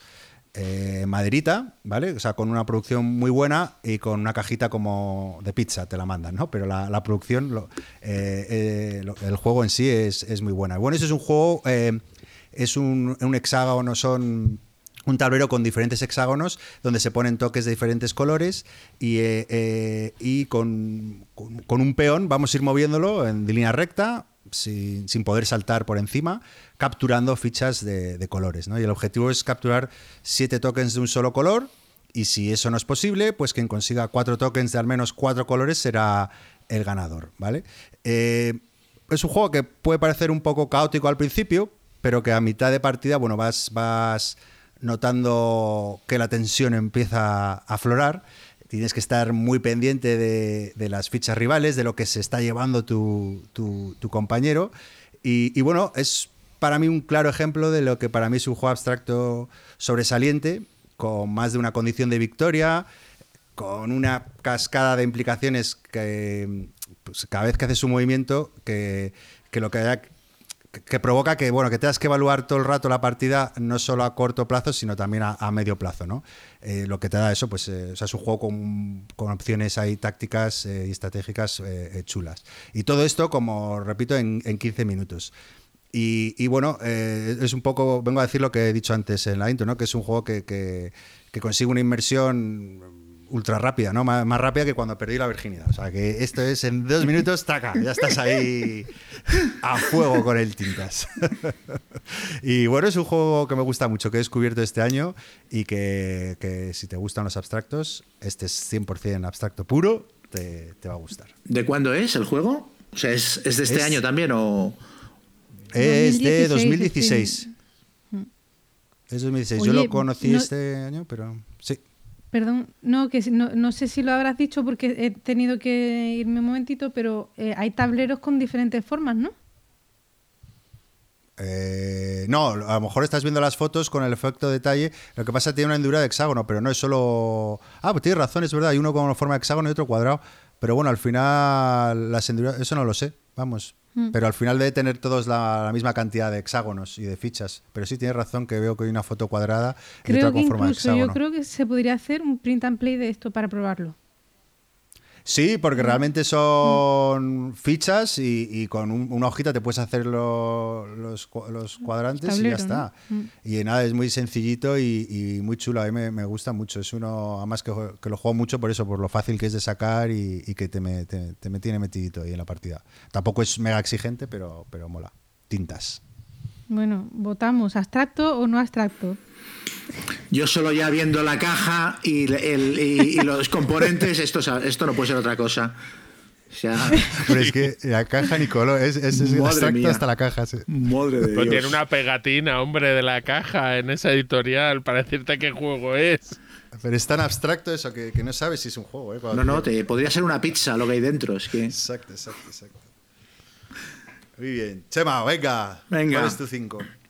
En el número 5, un juego que se publicó en los años 90 y que se publicó una segunda parte y hace poquito, bueno, creo que hace tres o cuatro años, o igual, igual más, se publicó como una versión definitiva que incluía las dos, las dos versiones. Eh, y es lo, que os comentaba de, de la troleada. Es el Nightmare Chess, que no sé si lo conocéis. bueno, Nightmare Chess es un, es un. Básicamente es un mazo de cartas para jugar al ajedrez. Es un mazo de cartas que incluyen. Eh, habilidades especiales y reglas que se saltan las reglas del ajedrez. Entonces, eh, tú haces tu movimiento de ajedrez normal y luego juegas una carta. Y la carta, las cartas tienen efectos desde efectos muy tenues hasta efectos loquísimos. Recuerda un poco a, Magic, el efecto de las cartas, en el sentido de que hay algunas cartas que establecen reglas que permanecen en partida. Por ejemplo, hay una que es el, el Señor de la Guerra, que hace que tu rey pase a mover dos casillas en vez de una. Luego hay cartas que son como efectos instantáneos, por ejemplo, bola de fuego, que es que sacrificas eh, una ficha y todas las fichas que hay alrededor las capturas automáticamente. Y luego también hay cartas como de respuesta, cuando el otro intenta hacer algo, tú le juegas una carta para, para fastidiárselo, darle la vuelta o anularlo, ¿no? Entonces, lo que me gustan me gustan varias cosas de, Nightmare Chess. Primero que es un clásico ahora, ahora quizás es un juego que no tiene tanto valor. Cuando salió en los 90 fue una revolución, un poquito, ¿no? Eh, yo recuerdo que se jugaba muchísimo. Y para mí tiene el valor doble de que trolea a los juegos abstractos y trolea al ajedrez. Que es eh, es, como una cosa muy solemne el ajedrez y eso lo convierte, tiene el punto este punky de convertirlo en una, en una parida, ¿no? Pero es muy divertido, porque aparte tiene el valor de que convierte el ajedrez, que es un juego eh, muy estratégico, es un juego que siempre lo juegas a varios movimientos vista, con Nightmare Chess esto es imposible. O sea, lo convierte en un juego absolutamente táctico en el que no puedes ir más allá del siguiente movimiento que vas a hacer, porque luego puede venir tu contrario con una carta y jodértelo por completo. Y luego creo que a la vez es muy respetuoso con el concepto de, abstracto porque las cartas, que es una de las cosas que más me gusta, tienen un coste. Entonces, antes de la partida, tú em, las cartas se compran. Estableces un, número de puntos a los que se va a jugar y los dos jugadores compran, compran las cartas que van a utilizar. Entonces, de alguna manera, esto es una forma de, de, perfect information, porque cuando compras las cartas, tú sabes las cartas que ha comprado el otro y eres consciente y lo único que cambia es el orden en el que las vas a robar. Pero antes, por ejemplo, ponía el ejemplo del Cajuna y el Cajuna es un juego abstracto en el que hay un mazo de cartas y tú las vas robando en el orden en el que aparecen, que no es muy diferente a lo que ocurre eh, con este juego. Y aparte esto sirve también como factor de corrección si juegas con alguien que tiene mucha menos experiencia, le puedes dar más puntos para que compre cartas, etc. E incluso te puedes comprar dos juegos para tener mm, más, cartas, más copias de cada carta y poder hacer eh, los dos el mismo tipo de mazo, etcétera. Y no sé, me parece, me parece muy divertido y me parece que es una, como una especie de pensamiento lateral a la hora de acercarse al, mundo de los abstractos. ¿Qué os parece? Maravilla. Pero no está en la BGG, creo. Sí, sí, sí está. Sí, sí, sí. un 7,2 además. Nightmare Chess, pero con, con K de, Es un juego de palabras entre Nightmare de pesadilla y Night de caballero. Y es más, lo tienes en Dracotienda. Ah, vale. lo puedes hasta comprar. Juegaco. Mira, es del 2000, la edición esta definitiva es del 2014. Estoy viendo ahora. Third edition. Third edition. Sí, porque se publicó en los 90, fue tuvo, bueno, es uno de los juegos de así de tablerito de Steve Jackson que más lo petaron. Y entonces sacó un Nightmare Chess 2 y esta edición nueva lleva los dos mazos, lleva ciento y casi 150 cartas creo que lleva. Hostia, pero un huevo de texto también, ¿eh? ¿No? Sí, porque sí, sí, sí, sí, sí. Sí, sí. Es un juego de los 90. no importaba que tuvieran texto, ah, solo lo compraban. Exacto. Sí, completamente. A ver, las cartas con la ilustración en cuanto has jugado dos veces ya sabes lo que hacen. No son, no son extremadamente complejas. Pero sí, lleva mucho texto. Pero es muy divertido, ¿eh? O sea, de verdad. Incluso para gente que dice, uy, el ajedrez me estomaga y tal. Claro, es que es a la vez el mismo juego, pero un juego completamente distinto. Ostras, pues yo me lo voy a apuntar, ¿eh? Es una fricada. Muy, muy friki, muy friki. Hala, ya. Ya. ya, ya soltado lo tuyo. Sí, ya he soltado la bomba. A partir de aquí voy pues para arriba, ¿eh? Ya. O sea, no os penséis que va a ser todo, todo así. Si, si quieres eh, seguir tú, Venga, pues yo os voy a hablar del Blocus, que es un juego del año 2000 en que el tablero es una cuadrícula 20 por 20 y cada jugador tiene 21 fichas que son poliónimos de estos que nos gustan eh, y es muy sencillo, tú cada turno solo tienes que poner una ficha. Y la única norma que tienes que cumplir es que la ficha tiene que estar una de sus esquinas tocando otra esquina de una de tus fichas y que no puede tocarse nunca dos lados de una de, dos fichas tuyas cuando colocas. Entonces vas generando un tablero que además es muy curioso por cómo cuando te vas acercando a donde hay otro jugador, el otro te intenta bloquear, pero con esta misma regla a veces aparecen huecos para tus fichas y el objetivo es ser el primero en, vamos, colocar tus 21 fichas eh, o ser el que más eh, superficie de fichas ha colocado. Eh, aunque digan que es de 2 a 4 a 3, queda un poco raro. Eh, yo creo que se juega mejor a 2 o a 4. Y luego visualmente es un juego muy bonito porque las fichas son de plástico ahí transparente. lo editó Mattel, entonces es un juego de. De hecho, se ha vendido en el Mass Market. Y ese es el Blocus. Yo otro que tengo ahí pendiente, así que otro ves sumando la lista también. Que también me ha conquistado este, pero no, no lo he jugado. Mm, yo, diría que no. No sé si lo habré jugado, no recuerdo, en, en aplicación eh, de móvil o algo así, no lo sé. Diría que no, pero tengo la duda. Yo lo estaba confundiendo con el Gluck, creo, que te llevaste tú a las grecas, creo, Gonzalo. Eh, Glux. Ese. Esto me pasa por no, por no apuntar las partidas. claro, Bueno, pues nada, ese era Blocus. sí, ya te digo, es un juego. Lo que no sé es cómo es sencillo será de conseguir, porque una época que era. Yo creo que hasta se sacó aquí en grandes superficies, aunque el mío está en inglés, creo, la edición. Pero. En, en BGG hay 38 copias en venta. Pero bueno, en tienda no lo sé, pero.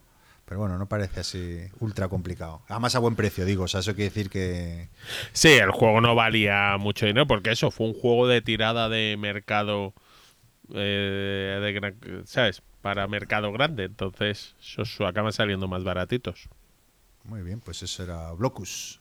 Yo, tu número 5. Pues, a ver, mi número 5. Eh, os cuento un poco el resumen del juego. Yo creo que a Chema y a Guille les va a entusiasmar. Dice, los jugadores encarnarán el papel de señores del siglo XVII que desean construir palomares en sus propiedades para aumentar su prestigio. El jugador inicial será aquel que sepa imitar mejor el canto grave y monótono con el que las palomas y tórtolas cortejan a sus parejas. Eh, ¿Sabéis qué juego es o no? esto, esto es una broma, ¿no? Es el Columba, un pedazo de juego abstracto que recomendó en su día de Black Meeple Luis en su blog y eh, aquí era muy complicado de encontrar y lo pusieron a la venta en Filibert y ahí que fuimos todos. Vamos, muchos los compramos por, por esa recomendación de Luis. Y nada, es un juego que es muy chulo porque, bueno, primero la portada es como muy estilo, no sé si os acordáis. ¿El qué? Un pájaro ahí negro. Sí, eh, no sé si os acordáis de las aventuras de Zaro y el Azor, de los años 80, una serie de libros de naturaleza. Bueno, una viejunada. Mi padre me compraba esos libros porque mi padre es muy de campo, total. Bueno, que la portada me recuerda muy, muy a eso, a, a, a, ochentero total. Y sale un pájaro ahí en la portada muy feo, un poco cutre, pero, pero me gusta. Y, nada, y el juego se trata de, tienes unas cartas eh, de objetivo y, unas cartas con las que vas a jugar durante la partida, eh, que son como en el Expansiópolis, que están divididas en, cuatro tipos de terreno. Y, nada, y con tu carta de objetivo tienes que construir terrenos eh, haciendo un tablero y...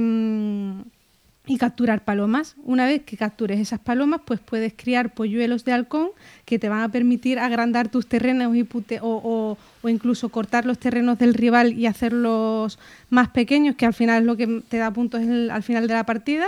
Y es un juego pues muy sencillo de reglas, se explica en nada eh, y es diferente, o sea, no nos vamos a quejar, siempre estamos con que el tema tal, pues un tema de, pues muy guay, de, capturar palomas y, construir para, palomares en tu territorio.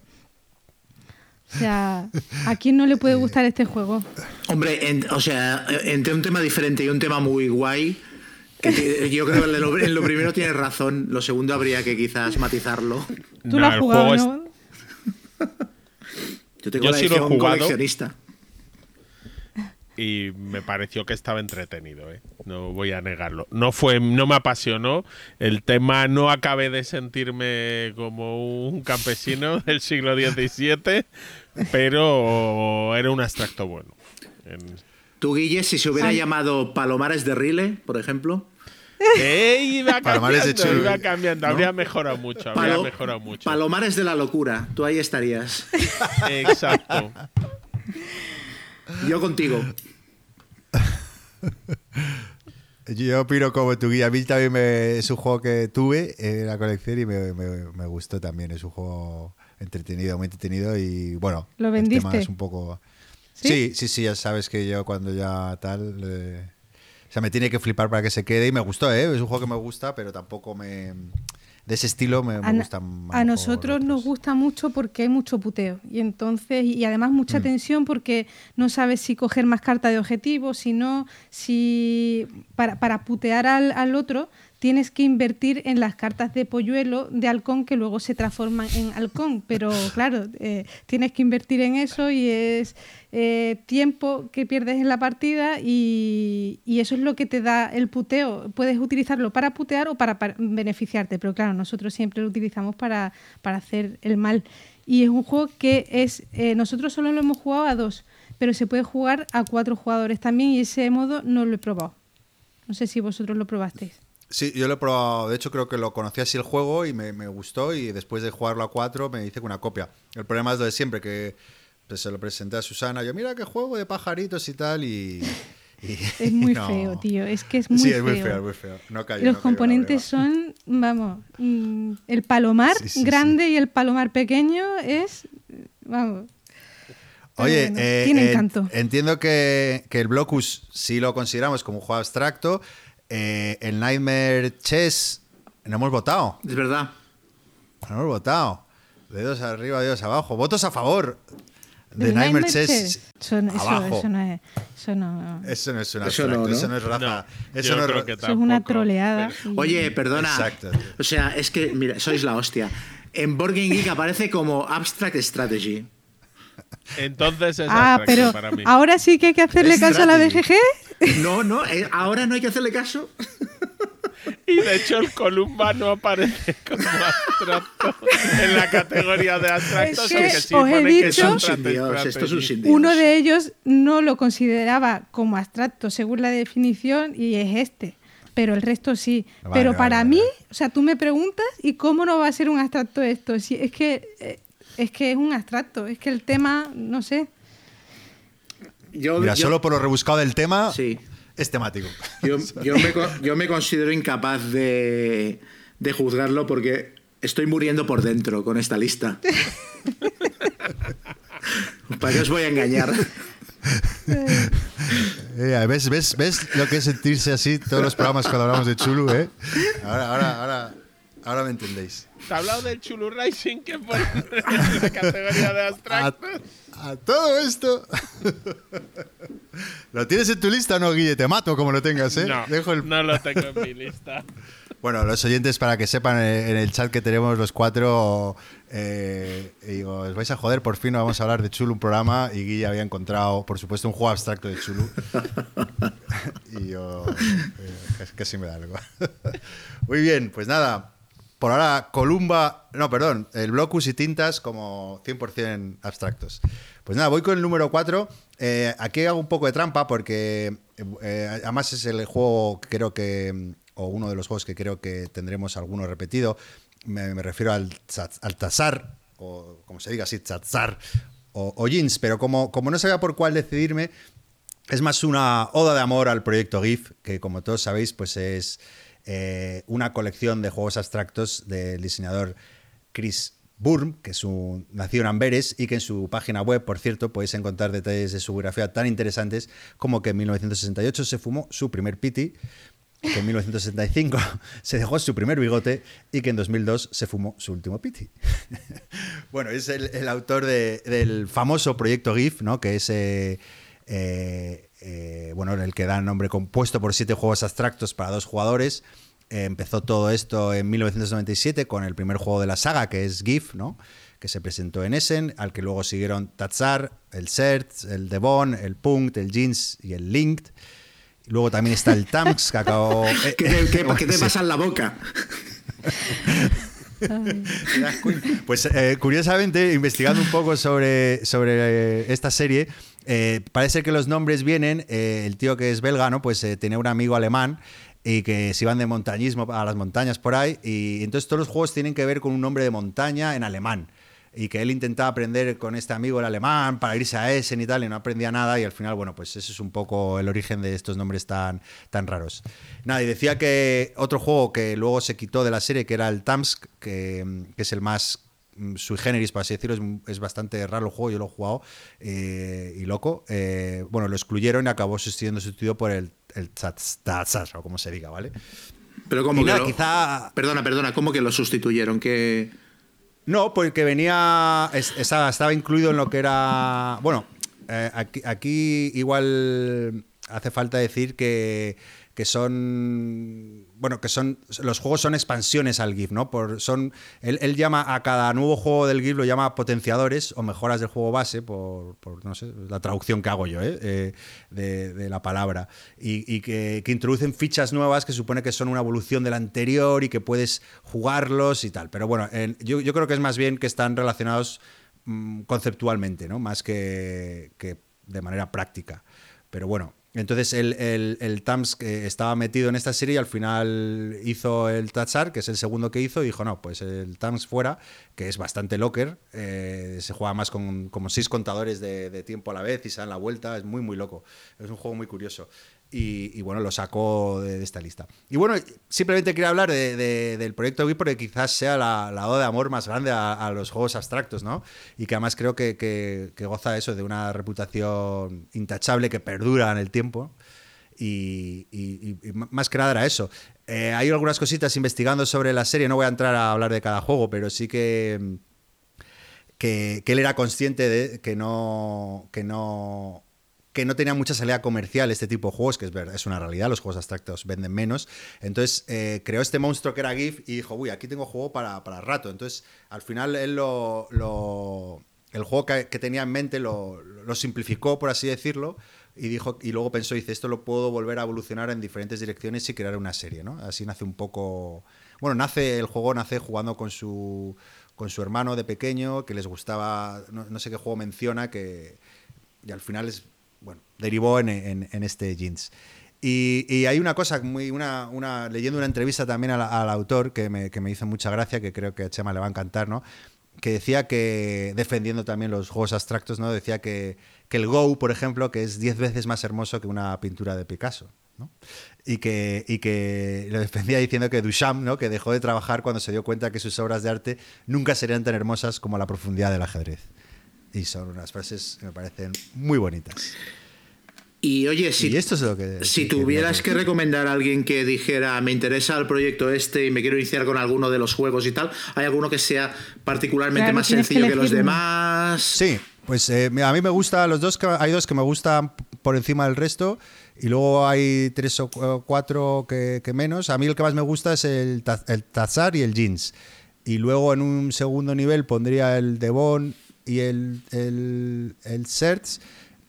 Eh, el que menos me, me, gusta es el Punkt. Y luego hay dos que no he jugado, que es el GIF, el primero de toda la saga, y el Link, que es el último. El primero y último no los he jugado. Pues ya ha quedado, ha quedado muy claro con, con, esta serie de monosílabos. Yo creo que no tiene pérdida el que quiera empezar. Ay, este, me, he cavado mi propia tumba. Sí. Pixie, Dixie y Jinx. Este, este podcast no sale ni un jugador.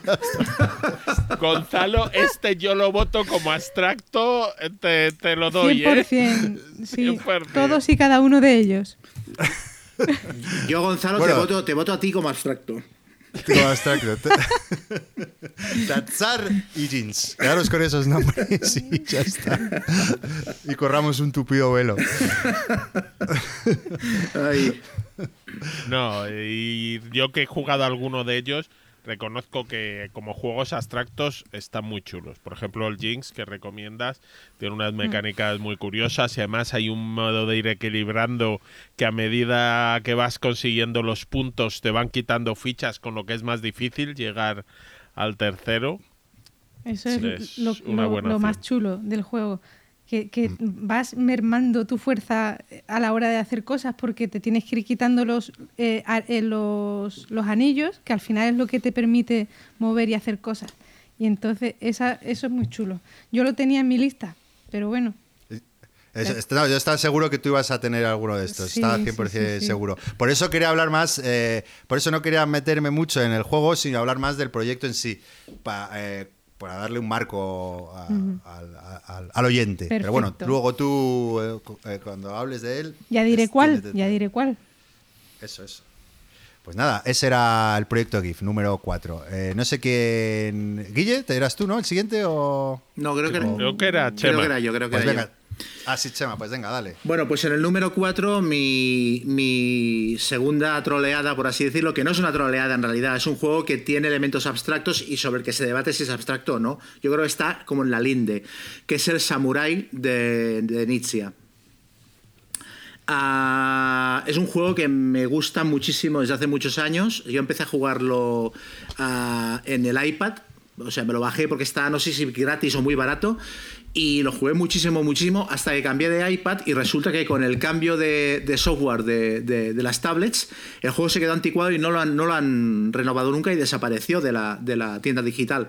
Y entonces, eh, hace poco eh, estaba muy barato porque tengo la sensación de que la edición nueva que sacó Fantasy Flight no se debe haber vendido mucho porque me la he encontrado de oferta en un montón de sitios. Estaba muy barato y cuando hice el acopio de juegos para el encierro fue uno de los que me compré y rememoré exactamente las sensaciones que tenía. Es un juego muy sencillo que se explica en 5 minutos con muchísima profundidad, muchísima mala sombra y que aparte escala muy bien, funciona muy bien a 2, a 3 y a 4.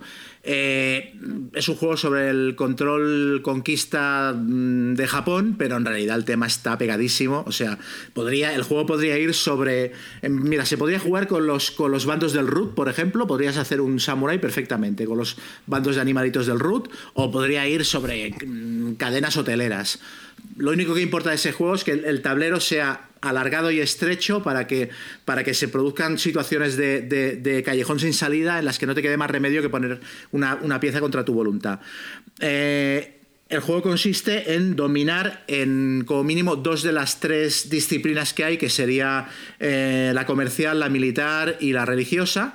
Hay una serie de figuras que se colocan por el tablero, unos budas para representar lo religioso, unas pagodas para representar lo militar y, luego unos, unas plantas de arroz para representar lo comercial. Y tú tienes una serie de losetas que vas colocando, el tablero es hexagonado, las vas colocando en el tablero para generar influencia sobre esas fichas y capturarlas. Cuando una ficha eh, queda completamente rodeada, se cuenta quién tiene más influencia respecto a ella y se la lleva. Entonces las losetas que tienes, pues algunas te dan influencia militar, otras te dan influencia económica, otras te dan influencia religiosa y luego hay algunas que son comodines que dan influencia de todo tipo. Y luego hay una serie de losetas especiales, porque tú juegas por lo general una loseta por turno, y hay unas losetas especiales que son losetas de juego rápido, que puedes jugar las que quieras por turno, además de la loseta normal que colocas. Y eh, claro, la estrategia está en, en, qué orden vas robando tus losetas, porque siempre tienes cinco disponibles y el resto las tienes en una pila boca abajo.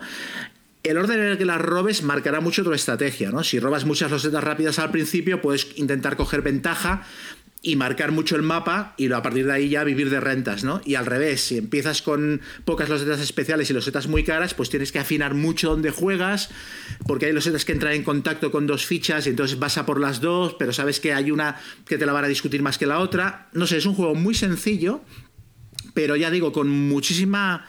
Em, está muy bien equilibrado y luego con, mm, con muchísima profundidad y tiene cosas, em, tiene una duración perfecta, o sea, no es ni muy largo ni muy corto, es súper bonito. Eh, y luego em, tiene dos cosas que me gustan mucho. Uno es la sensación de que, de que no llegas a todo, la sensación de que, de que es imposible que, o sea, si te vas por un lado del mapa, te van a joder por el otro. Esto es muy chulo, eh, que escala muy bien. Y luego otra cosa más que se me ha olvidado, pero básicamente... No sé, me parece que. así ah, la duración, que eso he dicho, ¿no? Que dura.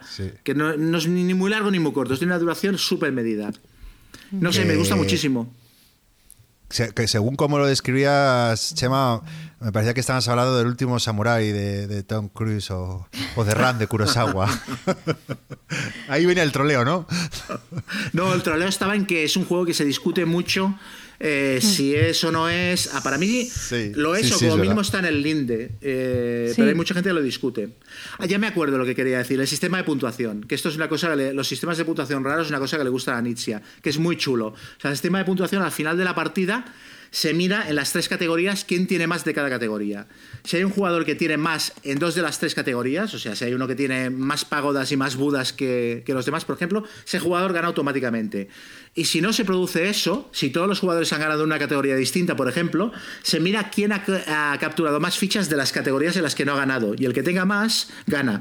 Entonces, me parece que es muy original el sistema de puntuación porque te obliga a mantener un equilibrio y a ir un poquito a por todo. No puedes. De hecho, hay un momento en el que en el que te deja de salir a cuenta seguir ganando más de la categoría en la que estás dominando, porque no quieres ganar demasiado para, para coger un poco más de fichas de las otras, ¿no? Es muy chulo. Hmm. Para mí, eh, eh. uno de mis juegos preferidos de todos los tiempos, pero no lo he metido porque en el fondo no lo veo que se ajuste a la definición que, hemos estado comentando al principio, por el tema de que va robando las losetas y hay azar, no está todo al 100% eh, vista y tal. Pero me parece, o sea, a mí cada vez que alguien que quiere comprarse un juego de mesa siempre le pregunto, ¿tienes el samurai? Si no lo tienes, cómpratelo. Porque es que es muy raro que a alguien no le vaya a gustar este juego. Sí, sí, es, un básico. es un básico. Y aparte es un juego que. este es de los 90, ¿no? La primera edición. O, 98. Sí, y aguanta. O sea, es que yo creo que se puede pegar perfectamente. Se parte la cara con muchos juegos modernos a ese nivel de sencillez y tal. Es que no lo, o sea, no le encuentro un defecto. Mm. Hombre, eh, ha tenido uno que es el precio al que sacaron la nueva edición que es lo que ha hecho que se salve. Sí, pero el mercado lo ha corregido. Sí. Porque y luego que la edición bonita es la de la baquelita, no la del plástico. Sí. Sí. Eso es verdad. Eh, a mí hay una cosa interesante que sobre, sobre el debate de si es un juego abstracto o no.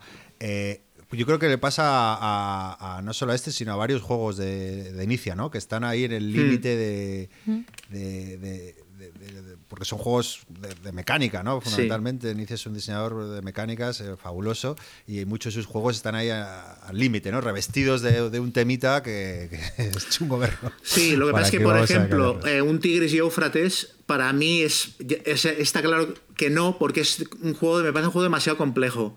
En cambio, este, el Samurai, también tiene el punto este de la sencillez que se buscan los mm. abstractos a veces, ¿no? Mm. Sí, el Blue Lagoon también mm. está un poco en ese estilo también, ¿no? Que, es un juego muy sencillito y también, mm. bueno, un poquito así. Pues ese es mi... Ese es mi número 4. A partir de ahora os prometo que ya el resto de los que elija ya son abstractos claros. Yo voy al revés, yo los míos que van a ser menos abstractos. bueno, aquí hay que votar. ¿Sí o no? Porque yo este lo hubiera metido, pero yo creo que le voy a dar un no, ¿eh? Yo tampoco. Yo creo que no. Por el azar del robar las losetas, que lo cambia mucho. Yo voy a decir que no también, pero, Me, la pela. Exactamente. Y además, yo siempre lo defino como abstracto. ¿eh? O sea, cuando yo le explico a alguien de qué va un poquito y tal, siempre empiezo diciendo, es un juego abstracto.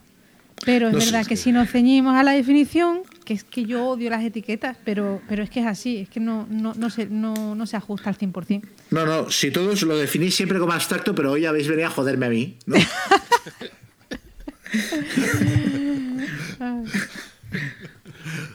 Muy bien, pues nada, ese era Samurai. Te toca Yol, si no me equivoco. bueno, iba yo, pero. Ah, pero joder, no doy una hoy. Pues Guille, venga tú. Venga, yo voy a hablar de un tema que me ha costado meterlo porque veo que el como abstracto porque el tema está también metido ese juego donde te dedicas a hacer tu propia colcha a base de retazos es me ha costado mucho pero luego planteándome que en efecto es un juego donde al principio tienes toda la información perfecta porque las piezas se ponen al principio a la vista para los dos jugadores y ya solo influyen las condiciones de lo que haga uno u otro. Tiene unas reglas sencillas y está todo visto. Y eh, bueno, estoy hablando del Patchwork eh, de Uwe Rosenberg.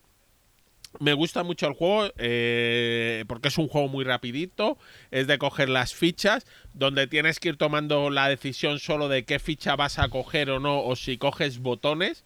Al pasar de coger una ficha. Es un juego de los de mecánica de tiempo, es decir, tú gastas un tiempo en hacer tu acción, que es coger una ficha, y siempre va el que va más atrás en la en el tiempo y que puede incluso encadenar varias acciones seguidas si son muy cortitas de tiempo hasta que no sobrepasa al otro jugador. Luego con las piezas que vas poniendo tienes que colocarlas en tu tablero y lo que buscas es rellenar la mayor parte del tablero posible. Al final de la partida eh, por los huecos te van a penalizar y luego tienes eh, las piezas te cuestan dos cosas, una es tiempo y otra es unos botones. Los botones los vas a ir consiguiendo durante la partida y si en un momento no tienes suficientes botones te obligan siempre que te toca actuar a pasar el tiempo hasta que va el siguiente jugador, consigues botones por el tiempo que has perdido, pero no consigues piezas. Entonces un juego muy entretenido es que no es solo los costes de cada pieza, sino el beneficio también hay que verlo porque, o sea, tienes que pagar tiempo, tienes que pagar botones y tienes que mirar a ver cuántos espacios te va a ocupar luego en, tu tablero, porque se trata de ocupar el tablero lo máximo posible. Y a mí me parece una pasada. Yo también lo tengo en el ranking, pero no, no, no, no aquí y ahora. Más adelante. Pero me parece un juegazo. Y no sé si lo habéis jugado en la app que hay para iPad es que eh, lo he estado jugando estos días eh, contra la, la, IA de V. Rosenberg, que se supone que es el nivel más difícil, y es imposible ganarle. Pero bueno, para mí, ¿eh? O sea, imposible. No, no, lo he conseguido y he jugado un montón de partidas en estos días. Me he picado muchísimo. A mí también me gusta muchísimo. Es de mis juegos de dos pues está en mi top, yo creo, preferido. No lo he metido porque, mm, como he dicho al principio, eh, quería hablar de juegos que esté jugando ahora y hace tiempo yo creo que lo quema un poquito y ahora lo estoy dejando respirar para, volver a retomarlo. Pero bueno, sin duda me parece un gran juego. ¿Qué te pasa, Chema? Nada, nada. siguiente, siguiente. No, yo, en, eh, respecto a que es un juego con información perfecta, yo la información más perfecta que puedo dar al respecto es que antes que volver a jugar al patchwork, prefiero jugar al frontón con un erizo. O sea, yo me lo compré, jugué dos partidas y espero, ¿qué es esto? Y no es que me parezca un mal juego, al contrario, me, parece lo que me parecen muchos juegos abstractos, juego perfectamente correcto en su absoluta mediocridad. O sea, me parece que está muy bien diseñado pero que, pero que, o sea, es que, bueno, lo que digo muchas veces, veo caer las, los granos de arena del reloj pensando, mi vida se está extinguiendo y estoy haciendo una colcha. no puedo con él, no puedo. No, aparte, eh, me compré. Em, me compré el patchwork muy pegado a otro juego que me compré y que tampoco he puesto en la lista, que, que igual alguno comentaréis, que fue el Hive. Eh, y, claro, en la comparación, em, el, para mí el patchwork palidecía por completo. No, no me parece especialmente granado, la verdad.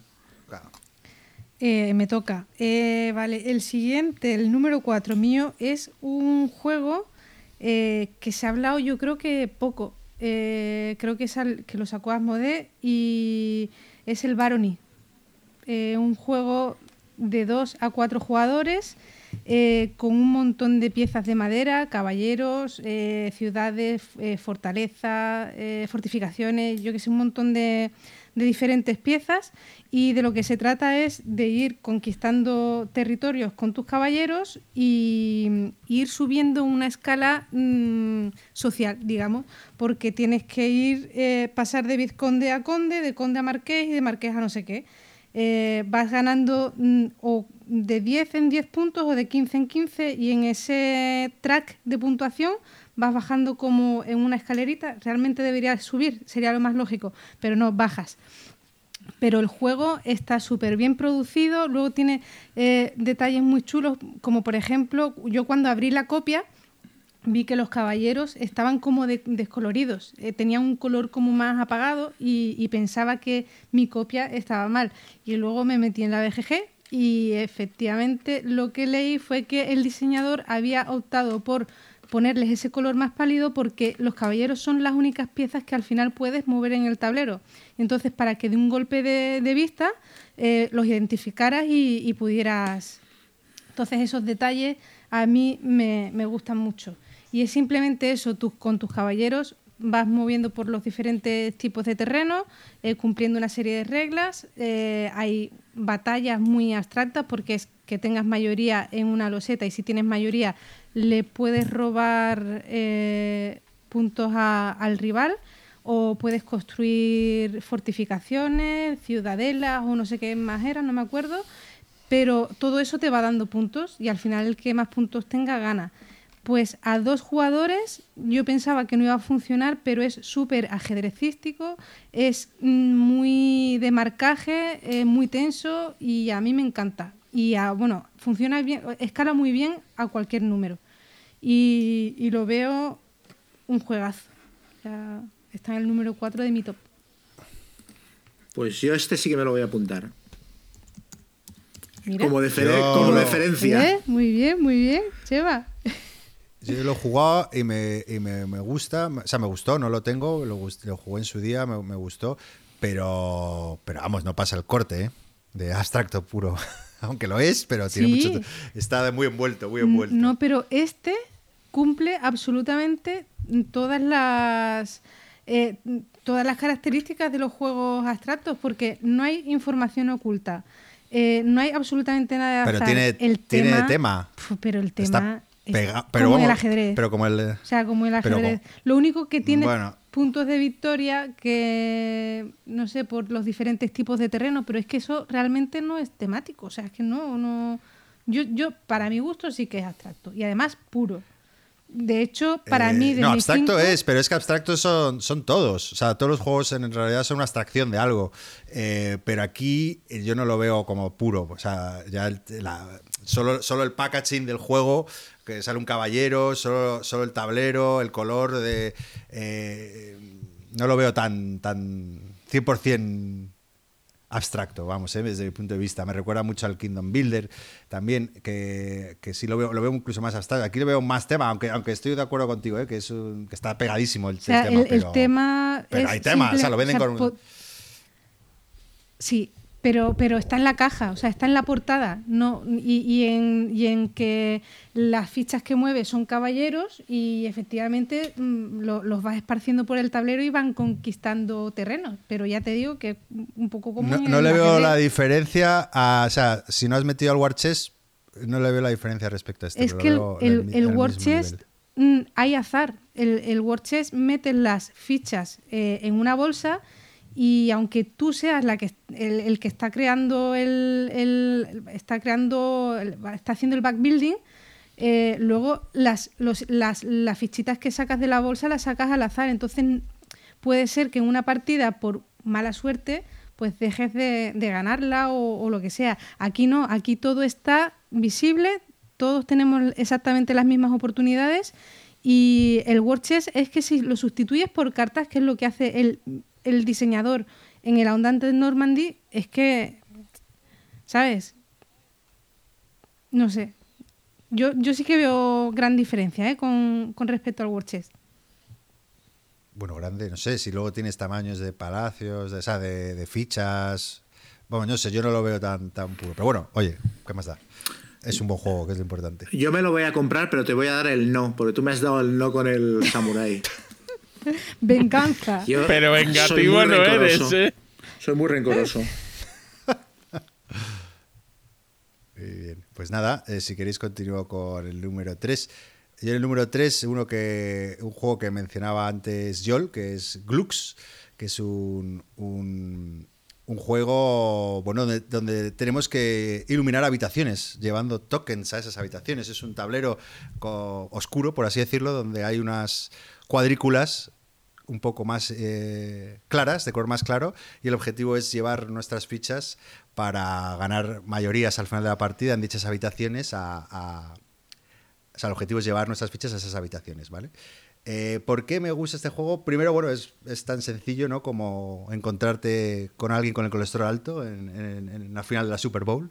Pero me gusta sobre todo por dos razones, ¿no? Porque es un juego que, antes decía al principio que los juegos abstractos son de, suelen ser dos jugadores. Este es un juego que funciona muy bien a tres y a cuatro, o sea, admite hasta cuatro jugadores cosa que no es súper común en los juegos abstractos y por eso me gusta, es un buen juego abstracto a cuatro.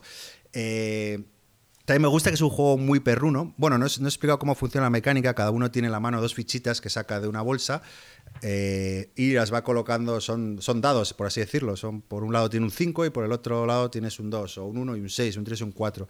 Y es lo que te va a permitir, según lo coloques, cuando tú colocas eso en el tablero, la siguiente ficha que coloques tiene que estar a, la distancia de la ficha que has colocado previamente, ¿vale? Entonces, pues ese se eh, toma y daca de, dónde colocar la ficha en función de las fichas que ya tengas colocadas. Y, bueno, es un juego muy perruno porque aparte puedes putear al resto colocándote encima. el juego admite que pueda hasta una persona encima de otro para eliminarle del tablero y bloqueando caminos para que un jugador no llegue a una habitación, quitando las mayorías continuamente unos a otros. Y, y, bueno, pues es, eh, así empieza una preciosa cadena de putadas para dirimir quién se lleva el gato al agua. Y también me gusta mucho pues que incluye una mecánica que a mí me, me, gusta mucho, que es el control de áreas. Y que, y que bueno, funciona muy bien en este juego. ¿no? Me parece un juego muy simple, táctico, cerebral y con interacción. Y, nada, eso es Glux. Yo, yo sé que tú lo has jugado, no sé si alguno más lo ha, jugado. Yo lo jugué en, las, en las grecas, eh, no sé si me lo enseñaste tú o Iván, y, ya. O sea, me gustó, pero tampoco me, dijo muchísimo. De hecho, es que no, no, recuerdo muy bien cómo se jugaba. Tendría que jugarlo más, pero, pero bueno, no, no me lo compré. es lo, que puedo decir de él. No, me entraron ganas de comprarlo después de jugarlo. Y Guille y Chema no creo que lo hayan probado. No lo he probado. Es otro de estos juegos que he visto siempre en las tiendas, pero no. No. Aparte se los confundo. O sea, es que yo, ¿sabes? Es que Glux, Plax, Flux. Flux. es como. Bueno, pues es un, un juego muy recomendable por eso, que incluye mayorías. Hay que añadir en la definición de abstracto que el nombre tiene que ser un monosílabo impronunciable, ¿no? Exacto, y con diéresis y con todo lo que lo más complicado posible. La tarde que me estáis dando. Inolvidable. Sí, sí. Inolvidable e irrepetible. Yo te lo digo. Venga, Chema, desquítate con tu número 3. Bueno, mi número 3. Mi número 3, aparte de este sí que creo que no admite discusión, que es un abstracto puro, cumple uno de mis una de mis máximas, no a la hora de definir los juegos abstractos, por supuesto, sino a la hora de interesarme por juegos abstractos, y es que sean bonitos. O sea, a mí si no me entran por la vista, me cuesta mucho más que, me atraigan este tipo de juegos. O sea, e, estos juegos del proyecto Flomber que has comentado antes, eh, o sea, yo, cuando estos juegos también han estado toda la vida en las tiendas, yo cuando veo estos aretes blancos y negros y el tablero con unas líneas y todo, es como, pero ¿qué cojones es esto? ¿Sabes qué es este, este puto jeroglífico? O sea, a mí si no, me, si no me atrae visualmente, que entiendo que esto es una estética que atrae visualmente también, porque una estética muy fría y tal, la de los juegos Flonfer, pero a mí si no tiene algo que me resulte más evocador y me recuerde más, yo está muriendo de risa. Eh, sino algo que me recuerde más a los juegos más temáticos que a mí de manera natural me atraen, me cuesta. Resumiendo, es Dragon Castle. Eh, ¿Lo conocéis? Sí. Mírala, mírala cómo se, cómo se, se parte. Dragon Castle es un juego bueno, bonito y mm, para mí lo tiene todo. Es una especie de Mahjong loco es un juego que, en el que, bueno, montas, tiene unas piezas parecidas a las, del, a las del Mahjong, las estableces en el tablero y entonces los jugadores las van robando, cada jugador en su turno puede eh, robar una pieza, que la primera pieza se colocan como en niveles. La primera pieza la tienes que robar del nivel de arriba y la segunda ya la puedes robar de cualquier otro nivel siempre y cuando cumpla dos parámetros, sea igual, tenga el mismo dibujo que la primera pieza que has robado y luego esté liberada de la disposición en las que las has colocado esté liberada por uno de sus lados largos. Entonces, las robas y te las llevas. Otra cosa que puedes hacer es robar solo una y con tu segunda acción robar un, templito, que son unas piezas especiales que te colocas en tu zona de juego. Y una tercera cosa que puedes hacer es la pieza que has robado, eliminarla y llevarte un punto de victoria automático. Entonces, siempre y cuando no elimines la pieza que has robado, eh, si, te la quedas sin eliminarla, la colocas en tu espacio de juego, que es donde empieza la parte realmente interesante, y las colocas en una disposición de manera que en cuanto haya cuatro piezas que tengan eh, el mismo color de dibujos, les das la vuelta y puedes edificar. Entonces colocas encima del, conjunto de, de piezas a las que les has dado la vuelta, eliges una, y colocas un, templito encima. Y los templitos te dan más puntos de victoria a medida que vas ganando eh, niveles, porque las piezas nuevas que colocas las puedes ir poniendo encima de las piezas a las que ya les has dado la vuelta porque has edificado.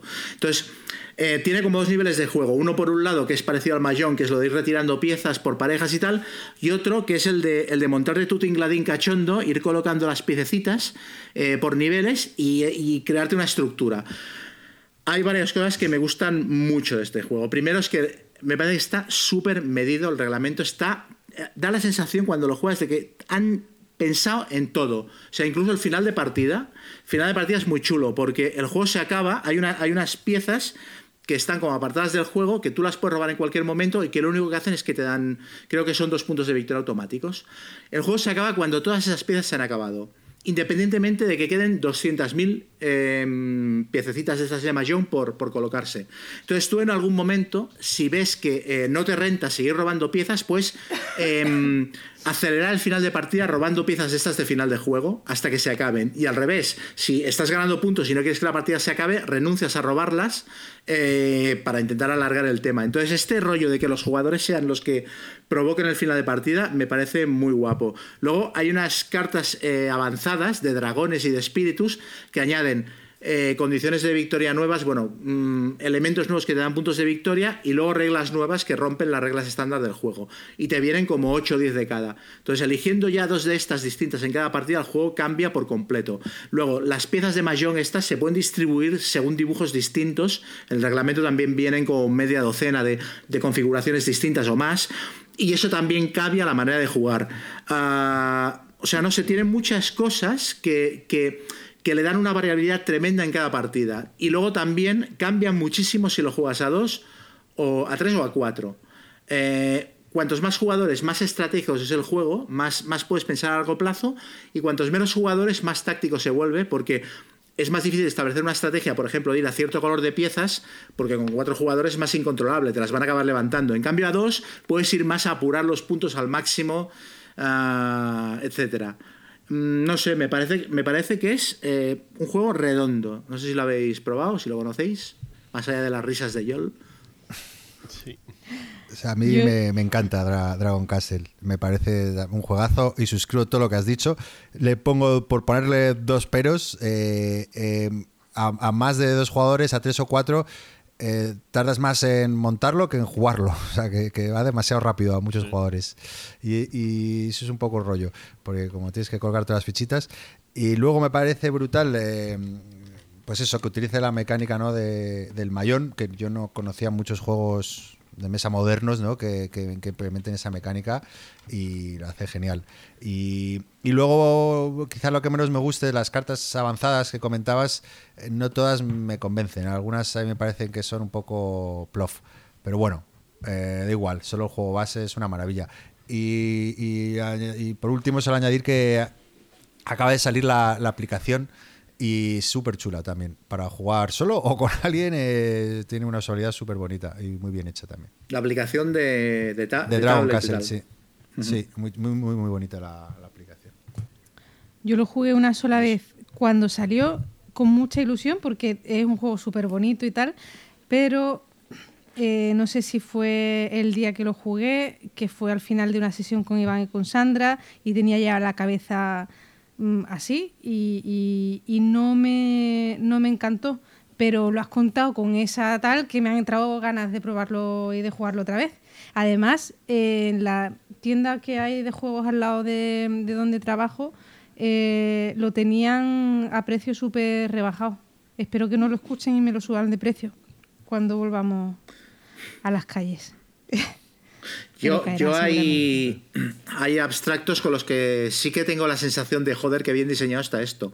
¿Sabes? Más allá de que me gusten o no. Vuelvo a citar el Hive, un juego que no he colocado en la lista, pero que sí que cuando lo jugué tuve la sensación de coño, hostia, esto está muy bien diseñado.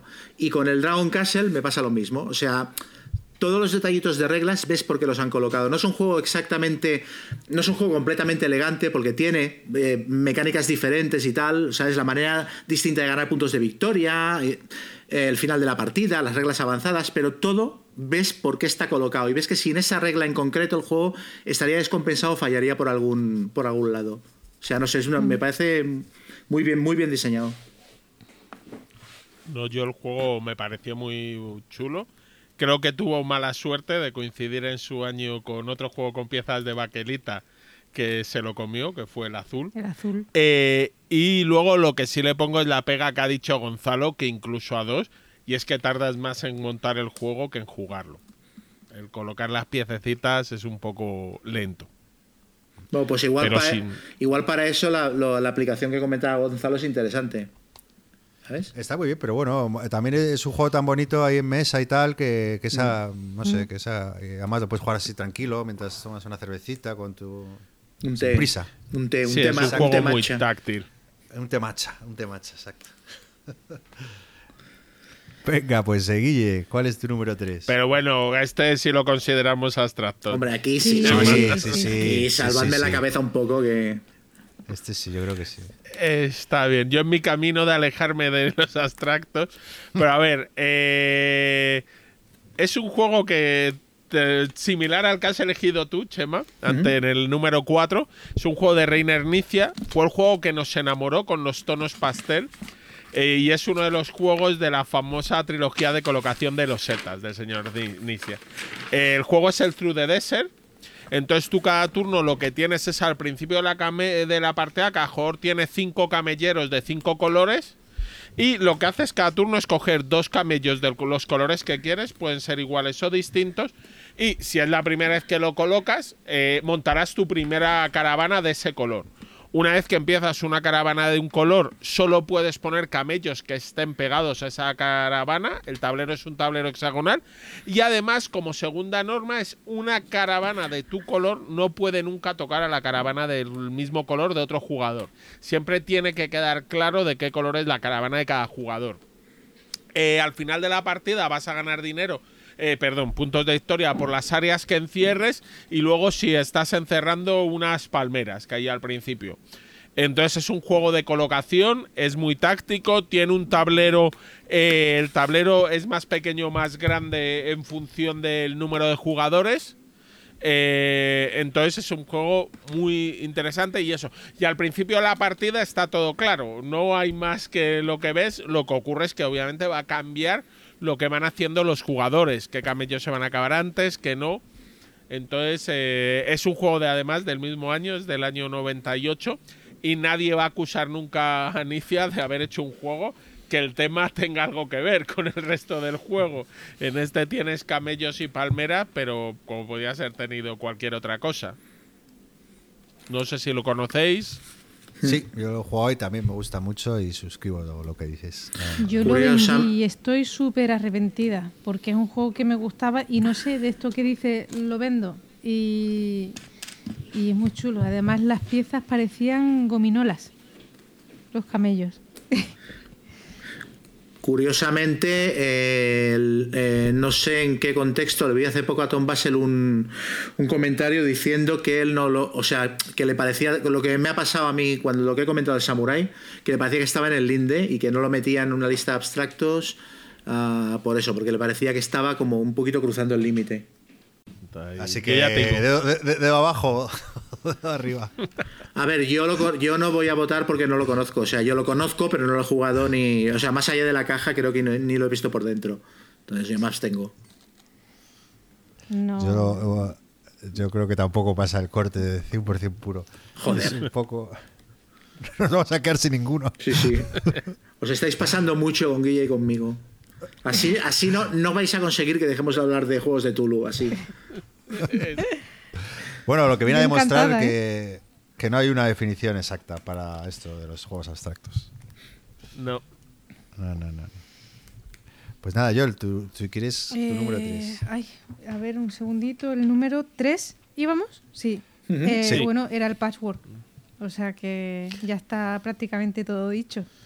A mí me parece una pasada de juego Eh, y, y además que es muy difícil jugarlo bien al 100% por lo que he estado viendo en la aplicación, tío, porque yo llevo muchas partidas ya a este juego y digo, tengo que ganar una y no soy capaz. Y, y nada, a mí me encanta. Yo creo que es que hemos dicho prácticamente todo sobre este juego. Pues nada, pasamos, que llevamos ya dos horitas, vamos, aceleramos, aprovechamos que se ha repetido y vamos a, al todo. Venga, pues rapidito. Yo voy ahí con el 2, eh, con una pequeña gran joya del año 2005.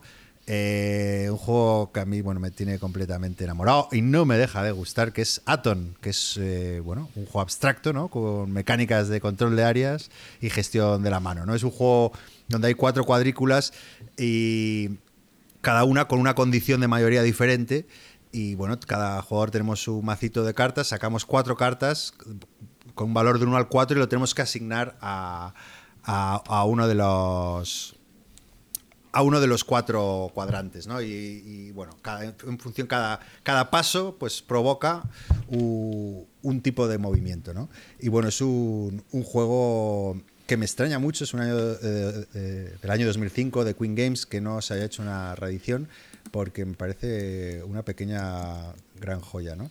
Eh, ¿Dónde está la gracia del juego? Pues en los cuatro tipos de mayorías que os comentaba y en la gestión de, esas cartas de dónde poner las... Porque claro, si te salen cuatro cuatros, pues genial, porque vas a obtener ventaja seguro en todas las cosas, pero si te sale... Es verdad que ahora que me doy cuenta que a lo mejor no es 100% abstracto porque mezcla el hacer de las cartas, pero, pero bueno, lo veis y es, es puramente... No hay tema por ningún lado por otra parte se compensa por eso. Y, bueno, es un juego eso con, mucha amiga eh, para lo poco que dura, como, como, buen abstracto y, y, un juego para dos también que me parece una maravilla. Así que es verdad que tiene azar porque tiene esas cartas. Lo que pasa es que las cartas se juegan enteras, entonces casi siempre. Muy pocas que se te quedan en el tintero. Entonces lo que juegas te va y te vuelve. No, no, no. no. Y aparte, aparte, decides tú dónde las colocas. Yo lo iba a poner, yo lo iba a poner, pero no lo puse por ese tema. Y porque también a Carlos no le gusta y lo he conseguido jugar más bien poco. Las veces que lo he sacado a poca gente le ha gustado este juego y a mí me encanta, me parece una pasada de juego. Pero no, no sé si es porque es muy matemático o no sé, pero no ha, triunfado en mi grupo de juego. Entonces, mm, no lo he jugado todo lo que. Bueno, porque es un, que es un juego pura, o sea, 100% abstracto, me refiero. Te tienen que gustar los abstractos para, para, para, para, para, que te gusten estos juegos. Si no, pues te pueden parecer un poco secos o sin mm. chispa. Pero a mí este me, me, fascina. Y, sí que yo este sí, me pasa lo contrario. A todo el mundo que se lo enseño le, le, le encanta, ¿no? Porque, porque tiene mucha, mucha amiga y, está muy bien. Eh, sobre todo que, siendo mayorías, siendo de mayorías, la para dos funciona como, como un reloj. Pero bueno, pues ese es Atom. No sé si eh, Guille lo has probado tú. Entiendo que Chema no. No, no. Mm, yo tampoco. ¿No? Bueno, pues eh, ese, es, ese es Atom. Nada, siguiente. Pues, pues me toca, ¿no? El número dos. Eh, pues bueno, en el número 2 he puesto lo que para mí es un, abstracto perfecto. O sea, una, idea sencilla, cuatro cañas de reglas, muchísima profundidad de juego y luego una vuelta de tuerca que hace que cada partida sea diferente y que no llegue a aburrir, que es Onitama.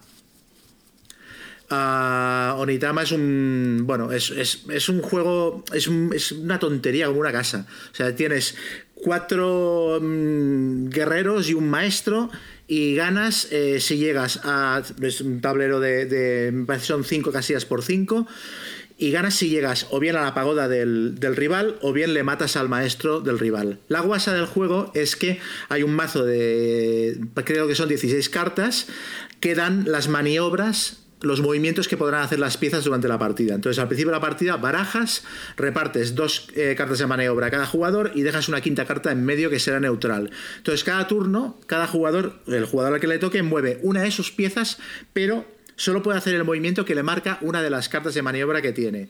Y bueno, son, movimientos similares a los del ajedrez. Algunas hacen como un salto de caballo, otras se mueven diagonal, depende. Y te indican la casilla exacta en la que vas a caer cuando hagas el movimiento. Entonces, los movimientos son, aparte son animales, son la cobra, el conejo, el, el murciélago. Y entonces tú haces tu, haces tu movimiento Ah, si caes en la casilla de una pieza enemiga, la capturas y la eliminas. Si eliminas al maestro, has ganado la partida. Y si no, la partida sigue adelante. Y entonces la maniobra que hayas hecho pasa a quedar en la zona neutral y tú coges la maniobra que había en la zona neutral y te la quedas. Pero repito, estas cinco maniobras que hay, las dos que tienes tú, las dos que tiene el contrario y la que hay en la zona central, serán las mismas para toda la partida y, los y están visibles. Los dos jugadores las ven. Entonces tienes que jugar proyectando que te va a llegar la maniobra que está en la zona neutral, que la que tú ejecutes va a quedar en la zona neutral, con lo cual se la va a quedar dentro de dos movimientos el, jugador contrario, y hostia, le da una chicha tremenda. Partidas de 5 o 10 minutos, y yo en una tarde he llegado a hacer 10 mm, partidas seguidas, porque es que es como comer pipas. Yo eh, el juego lo he jugado, me parece muy interesante, pero a veces le veo el problema que en un momento o dos se puede hacer como un momento tortugueo, que a nadie le interesa avanzar eh, según las cartas que salgan. Entonces que, se queda ahí la partida mm, izquierda, derecha, izquierda, derecha y que no avanza, que no hay nada que le fuerce a que alguien haga una jugada distinta. Sí, eso, es cierto. Eso es cierto, pero a mí he tenido alguna partida larga de las... Creo que he ganado una de, de las 20 que debo haber jugado. Pues soy horroroso. Soy el peor jugador de, Europa y de Asia, de Onitama. Pero eh, yo recuerdo alguna partida de, de, igual durar 15 minutos y aquello caracoleando, que me matan, que me matan, intentando. Es como un duelo al sol, ¿sabes? Ahí los dos pistoleros, estás mm. como a ver quién desenfunda primero, eh, quién comete la cagada antes y el otro la aprovecha. Y a mí eso me parece muy chulo. O sea, estas partidas que se, que se enquistan, al final me acaban, me acaban recordando estas partidas de Magic, que todo el mundo, los dos jugadores tienen 20 criaturas en la mesa y que no se resuelven y de repente alguien comete un error y, y le, cae la zapatería encima, ¿no? Y creo que estas partidas que se enquistan de Onitama acaban teniendo una resolución chula, al menos en mi experiencia. Yo opino un poco como Guille, ¿no? Yo lo jugué en su día... Mm, me pareció una versión descafeinada del Tascalar y jugando la, que me parece un jugazo que también podría haber estado en este top, pero no lo he metido. Y, no, no, me convenció, me pasó un poco lo que comenta Guille, que al final eso, ah, pues vamos aquí, pues aquí, y no, no rulaba la cosa y no, mm, a mí igual, no, me gustó. El tablero como muy pequeñito, muy, un poco margen de movimiento y al principio me empezó gustando más y fue como de más a menos. Y las partidas es que duraban tan poco que, no sé, me quedaba ahí como que no, no, no termino de, de encantarme. Tenéis ni idea ninguno. pues seguramente. abstracto 100%. ¿eh? Sí, sí, sí. eso sí. o sea, la he clavado, ¿eh? O sea, aquí no podéis decir nada. No, me tengo, visto, Guille. tengo muchas ganas de probar alguna de las expansiones. Hay una que añade más cartas de maniobras que bueno, quizás me interesa menos, pero luego hay otra que añade un espíritu del, del, aire o no sé qué, que se mueve por su cuenta o que los dos jugadores pueden tomar el control o algo así, y que dicen que le añade como un nivel más de complejidad y de estrategia, que tengo muchas ganas de probarla.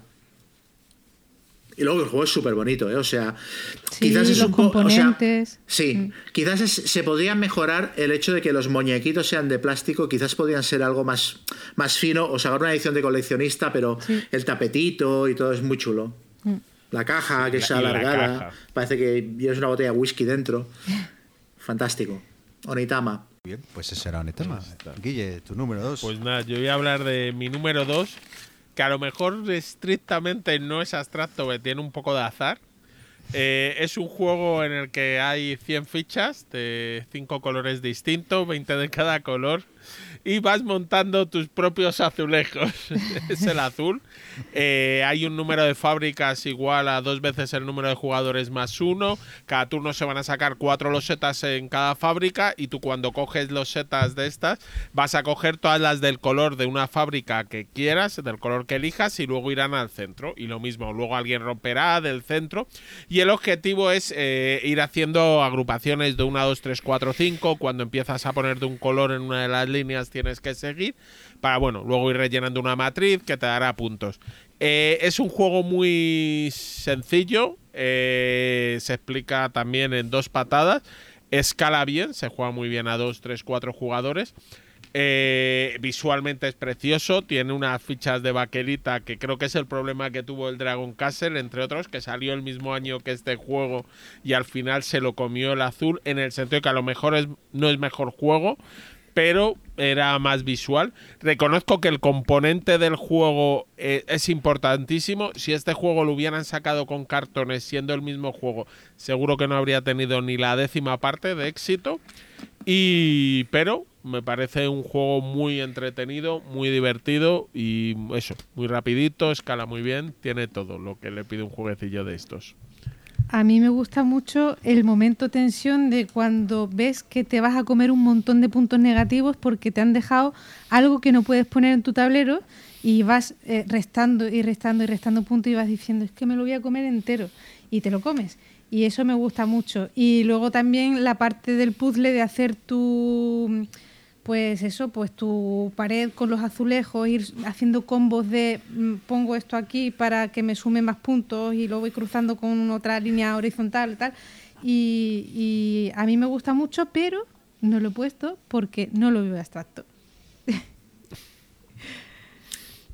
Ah, em, eh, ¿Puedes repetirlo? Porque igual no se ha quedado grabado que no consideras el azul un abstracto. No, no lo considero abstracto. eso. Hay, eso, Hay azar, hay azar. Eh, porque no hay información perfecta al principio de la partida. Las fichas se sacan de la bolsa. Yo por eso puedo entender a John. Pero yo lo he visto en la categoría de abstractos de la BGG y me parece un juegazo. Y, vuelvo, y yo vuelvo a decirlo. Yo, si tengo que definirle a alguien que es el azul, yo lo defino como juego abstracto. Lo que pasa que, claro, si lo ceñimos. Aquí no, aquí no. O sea, en cualquier otro sitio sí, pero aquí no. Pero entonces, ¿en qué categoría lo meterías si no lo consideras abstracto? No, no, que sí lo considero abstracto. Lo que pasa que por definición no lo es. Entonces, y además por haceros la puñeta un poco. O sea, ¿para qué estamos aquí? Para castigaros. Oye, una pregunta. Hay dos versiones, ¿no? Del, azul. Está, hay uno que es tres.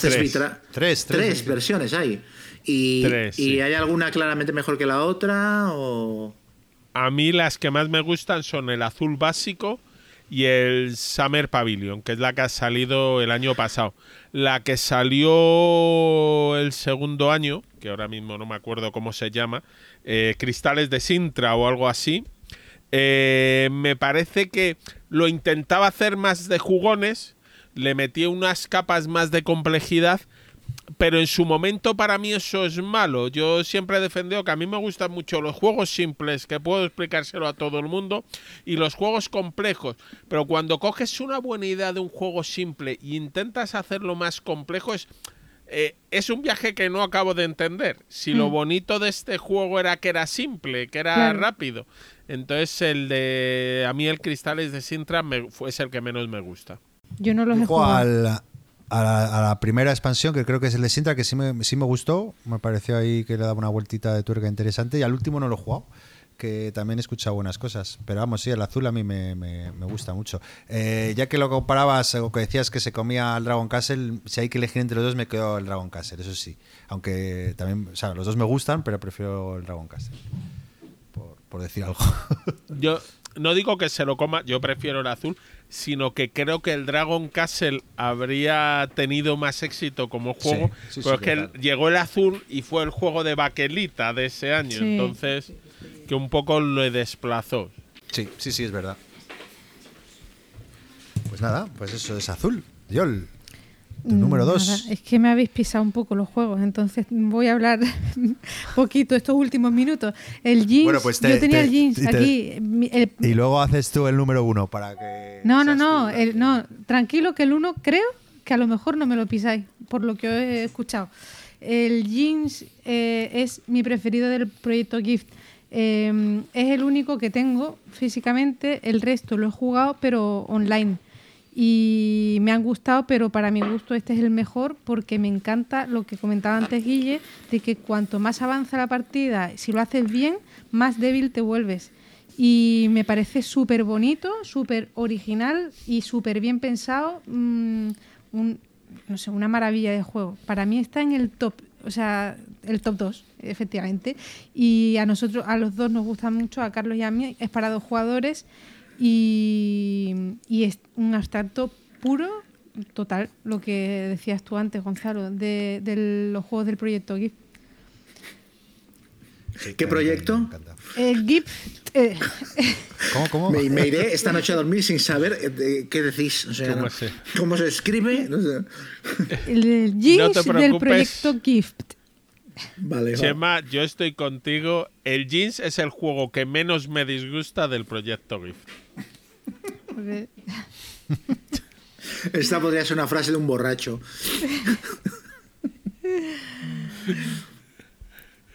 es el que creo que es el mejor del proyecto GIF, pero tampoco me apasiona. Bueno, pues eh, eso era. Jin, si queréis ya, eh, que se nos está yendo un poco largo, si queréis, bueno, número uno y dejamos sino los comentarios para otro día, así lo hacemos tranquilamente. Joel, ¿quieres empezar tú? Ya que... Eh, oye, ya que te hemos dejado la última y hemos pisado, venga, dale tú. Voy. para mí, el número uno incuestionable es el hype que ha mencionado varias veces Chema, por, eso, perdona que te interrumpa, yo por eso te he dejado, porque era el mío también. Entonces, sí, ah, bueno, pues venga, vamos a hablar, hablar del. Dale tú, dale tú. Bueno, el objetivo del juego, ¿cuál es? Rodear la abeja reina del rival con tus piezas o con las del rival, da igual, pero rodearla. Y eh, nada, cada fichita eh, representa un, un bichillo y ese, con ese bichillo puedes hacer una cosa diferente. Con las hormigas rodeas todo lo que quieras la colmena, con el escarabajo te mueves de uno en uno, pero puedes ponerte encima de otras fichas y hacerlas del color tuyo para que sea más fácil acceder a la abeja reina del rival, porque eh, cuando pones fichas solo puedes ponerlas adyacentes a piezas de tu color ya luego las puedes mover a cualquier sitio, pero en un principio siempre las tienes que poner adyacentes a fichas de tu color. Y con el escarabajo pues cambiaría eso. Eh, la araña pues mueve tres. Y con esas reglas, porque es que no tiene más, es mm, decirte mm, en, qué consiste el movimiento de cada bichillo, tienes un juego que es como un ajedrez, pero para gente normal, ¿sabes? O sea, gente que no le llega a la cabeza tanto como para... para gente normal. Eh, para gente normal, quiero decir, porque yo soy incapaz de jugar un ajedrez bien. O sea, jamás. esta frase yo no la, no la, pondría en la caja de un juego, ¿eh? Como propaganda. un ajedrez para gente normal, me parece que no...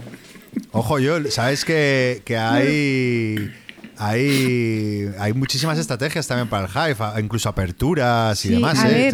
Yo al Hive he jugado de verdad, y a Chema lo siento, pero las he contado. Es que lleva mm, casi 100, 150 partidas o por ahí, entre online y en físico. Y cada partida es súper diferente porque mm, eh, yo he visto empates en este juego, o sea, tablas y de rodear los dos jugadores al mismo tiempo las dos reinas. Eh, mm, partidas eh, online que me han bloqueado absolutamente todos los movimientos de mis fichas y el rival se ha dedicado a mover él hasta ganarme, o sea, y mover una detrás de otra. Y se han dado situaciones súper bonitas en, el juego. Y decía un ajedrez para gente normal porque yo veo como a la gente que juega bien al, al ajedrez los veo como que están en otro nivel, o sea, yo no no llego a eso. O sea, yo veo un tablero de ajedrez, muevo fichas, pero no sé lo que estoy haciendo. Y con el Hive, sí, me imagino que también tiene que ver la cantidad de partidas que le he dado, pero me parece súper, o sea, lo más. Yo quiero aclarar que a mí me parece un gran juego, ¿eh? O sea, a mí me parece un diseño absolutamente brillante, pero me parece que es un juego mm, como muy autoconsciente, el rollo este de que no, eh, mensa y tal, y no sé qué y creo que mucha gente lo valora eh, teniendo eso en cuenta. Y a la hora de la verdad es un juego que me parece brillante, pero luego si, lo pienso no es un juego al que me apetezca jugar demasiado. O sea, solo me plantearía jugar a Hive si la otra opción fuera el patchwork. Pero, pero yo no lo he metido en la lista porque pareciéndome un juego perfecto a nivel de reglas, por así decirlo, eh, y luego aparte las expansiones que son muy chulas todas y tal, luego pienso, es que prefiero jugar estos cinco si me proponen jugar a cualquiera de estos cinco, mm, juego a ellos antes que al Hive. A mí me pasa lo, contrario. También eh, lo he puesto en el número uno porque es un juego que, que también, como yo, le he jugado mm, no sé, muchísimas, muchísimas partidas y todavía le sigo descubriendo cositas. Es un juego que, que, tiene, a pesar de que es muy sencillo, pues una curva de aprendizaje eh, brutal, ¿no? O sea, que, siempre hay cositas que puedes hacer de manera diferente y cada partida, pues eso, es, es, es, es completamente diferente a la anterior.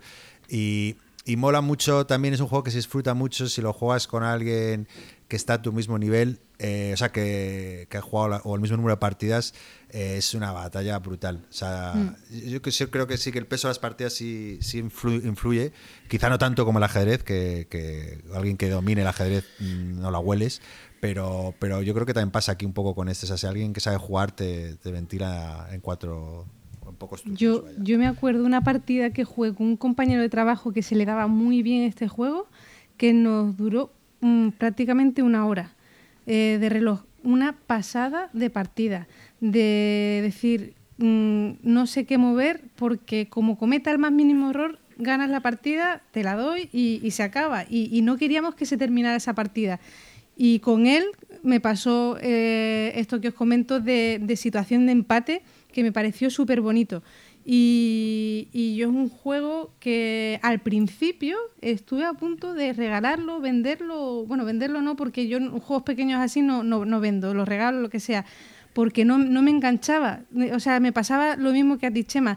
Decía, es que me juego antes cualquier cosa que este juego tan... Y además que no, no sabía verlo, pero cuando empiezas ya a pensar a turnos vista, qué es lo que puede hacer el otro, qué es lo que puedo hacer yo, tal no sé, me parece mm, una pasada. ¿Y qué os gusta más, la edición normal o la, o la de viaje? Porque a mí la edición de viaje me parece la mejor relación calidad-precio que he visto en un juego, posiblemente. Vale menos de 20 euros, es más cómoda que jugar que la normal y me parece la hostia. Hmm. Yo me quedo con la de viaje. Tengo dos, de hecho, por si acaso. Es el único juego que tengo repetido en mi colección. Porque se lo dejé a un amigo que pensé que lo había perdido yo me quise comprar una edición que se llamaba Carbum, creo que era, que era en blanco y negro con las mm, piezas grandes también de baquelita y me encantaba. Lo que pasa, lo vi una vez en una tienda en Bruselas, me parece que fue, y me arrepentí un montón luego de no, de no haberlo pillado. Pero aquí cuando lo fui a comprar ya no lo encontraba por ningún sitio. Pero yo tengo la de viaje también y, y es súper. Como curiosidad, hace, hace un par de años así vi un tío en Wallapop, sé que se hizo bastante popular porque vendía una, una versión del Hive que se había hecho él, con, había hecho con tuercas y pegándole em, adhesivos encima, dibujando los insectos y era en plan eh, edición única hecha a mano y tal. Y el, tío había, lo había hecho con tuercas en plan cutre y lo vendía. Buenísimo. Yo siempre, de vez en cuando, me meto al perfil de la BGG para para ver esos hilos de, ¿no? de que, se abren de repente. ¿Va a haber alguna nueva expansión?